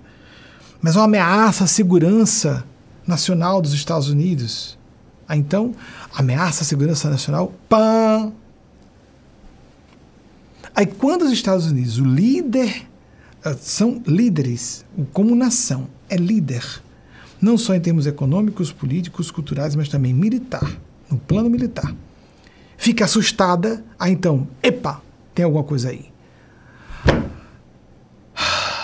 Só assim a pessoa acredita que tem coisas superiores aí. Forças superiores que estão nos vigiando.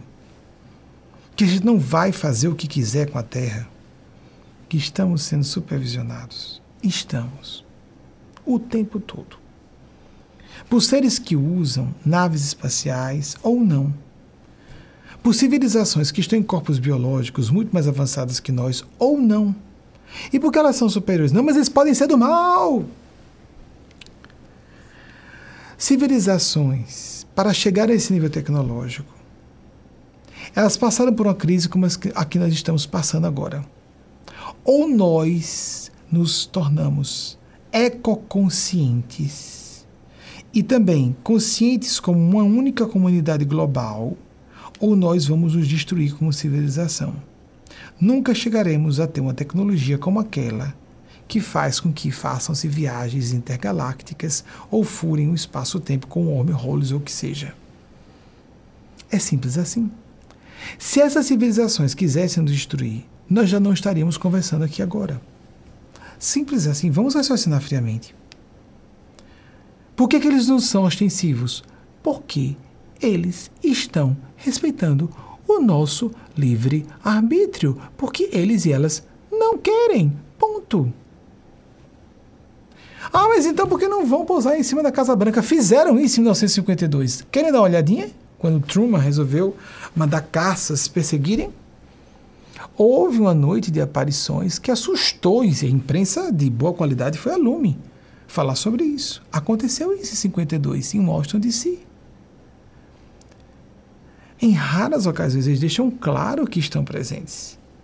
E elas, até civilizações que usam tecnologia mais avançada que a nossa. Só.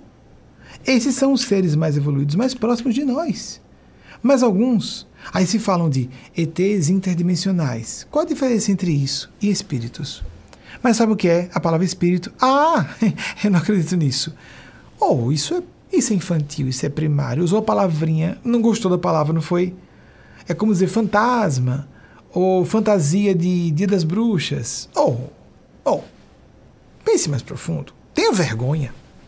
A gente tem uma vergonha alheia. A gente fala do espírito, a pessoa começa a rir, se achando inteligente. Não, você é burro, você é estúpida. É, você está sendo uh, sujeito a hipnoses culturais, que é feio acreditar em espíritos. Agora, houve um tempo que a gente ria de manifestações de OVNIs, as pessoas não estão rindo mais. Enquanto o establishment não vem dizer que não é ridículo, a pessoa diz é ridículo Porque todas as pessoas que se dizem inteligentes e cultas acham ridículo. Pense por você. Sinta por você. Para de viver de aparência. Sinta e pense por você. Seja um pouquinho mais independente, já que se acha tão inteligente, tão culto, tão inteligente, tão culta. E por que eu estou sendo firme assim? Porque há muita gente cética que relaxa em cumprir o essencial para si, para sofrer a sua paz e outras pessoas. Atenção que eu já vou acabar, viu, Wagner? Atenção, você dessa forma estará se abrindo a forças do mal. Você estará se abrindo a levar ao suicídio um ente querido. Você estará assim se abrindo a abrir no seu caminho uma vala de eventos futuros trágicos. É hora de recomeçarmos. Vamos de fato reiniciar. Vamos de fato resetar a nossa consciência. Vamos mudar os nossos paradigmas e substituir esses chipzinhos de isso é bonitinho, de jeito inteligente e culto, isso não é. Porque a pessoa se submete a uma academia científica e tem que passar por um trauma tremendo para acordar e ver que era uma hipnose. Precisamos disso. E por que muita gente é levada ao suicídio por causa disso? Precisamos disso. E porque estamos à beira do apocalipse, por que, que não se resolve a questão ecológica? Porque um monte de gente materialista está dizendo, e ateia, eu não vou mesmo estar tá aqui. Eu já tenho 70. Estou super bilionário. Quem vai se lascar são os meus netos. Eu não vou estar tá aqui mesmo? Porque se as pessoas fossem ligeiramente conscientes, é isso que nós vamos continuar reforçando. Seja cínico. Não se preocupe com a humanidade, não. Porque temos ateus que conscientemente estão fazendo isso, e religiosos ateus cínicos e psicopatas, porque são ateus do mal, ateus do mal. Eu não estou nem ligando o que vai acontecer no futuro. Danem-se. Danem-se os próximos, as próximas gerações. Eu não vou estar aqui mesmo. É isso que essas pessoas, pelo comportamento, revelam o que estão pensando e sentindo. O seu comportamento revela isso. Mesmo que neguem da boca para fora. Não, não é. Pensam internamente de forma diferente. Quem está no poder, a vontade política não rege, porque fica desinteressante para o seu eleitorado ter uma atitude mais consciente, ecoconsciente. Então, já que desagrada o eleitorado, a pessoa prefere botar a humanidade à beira do abismo. Não vai estar aqui mesmo para sofrer as consequências, mesmo em 20 ou 30, ou 30 anos, essa pessoa pode estar viva ainda e assistiu ao Armagedon ecológico. De forma mais racional e lógica, é assim eu acredito que nós, sofreremos gravíssimas tragédias climáticas ainda, até essa humanidade acordar. Quando eu digo que vai ser salva, mas depois de muitas tragédias climáticas, porque nós somos bastante teimosinhos e teimosinhas. Coisinhas do pântano, bichinhos da selva, só que não somos animais temos o cérebro humano em cima, na cabecinha. Então, em vez de bichinhos ou animaizinhos, somos demôniozinhos e demoniazinhas. Que acordemos enquanto é tempo. Até a próxima semana, se a Divina Providência assim autorizar. Assim seja.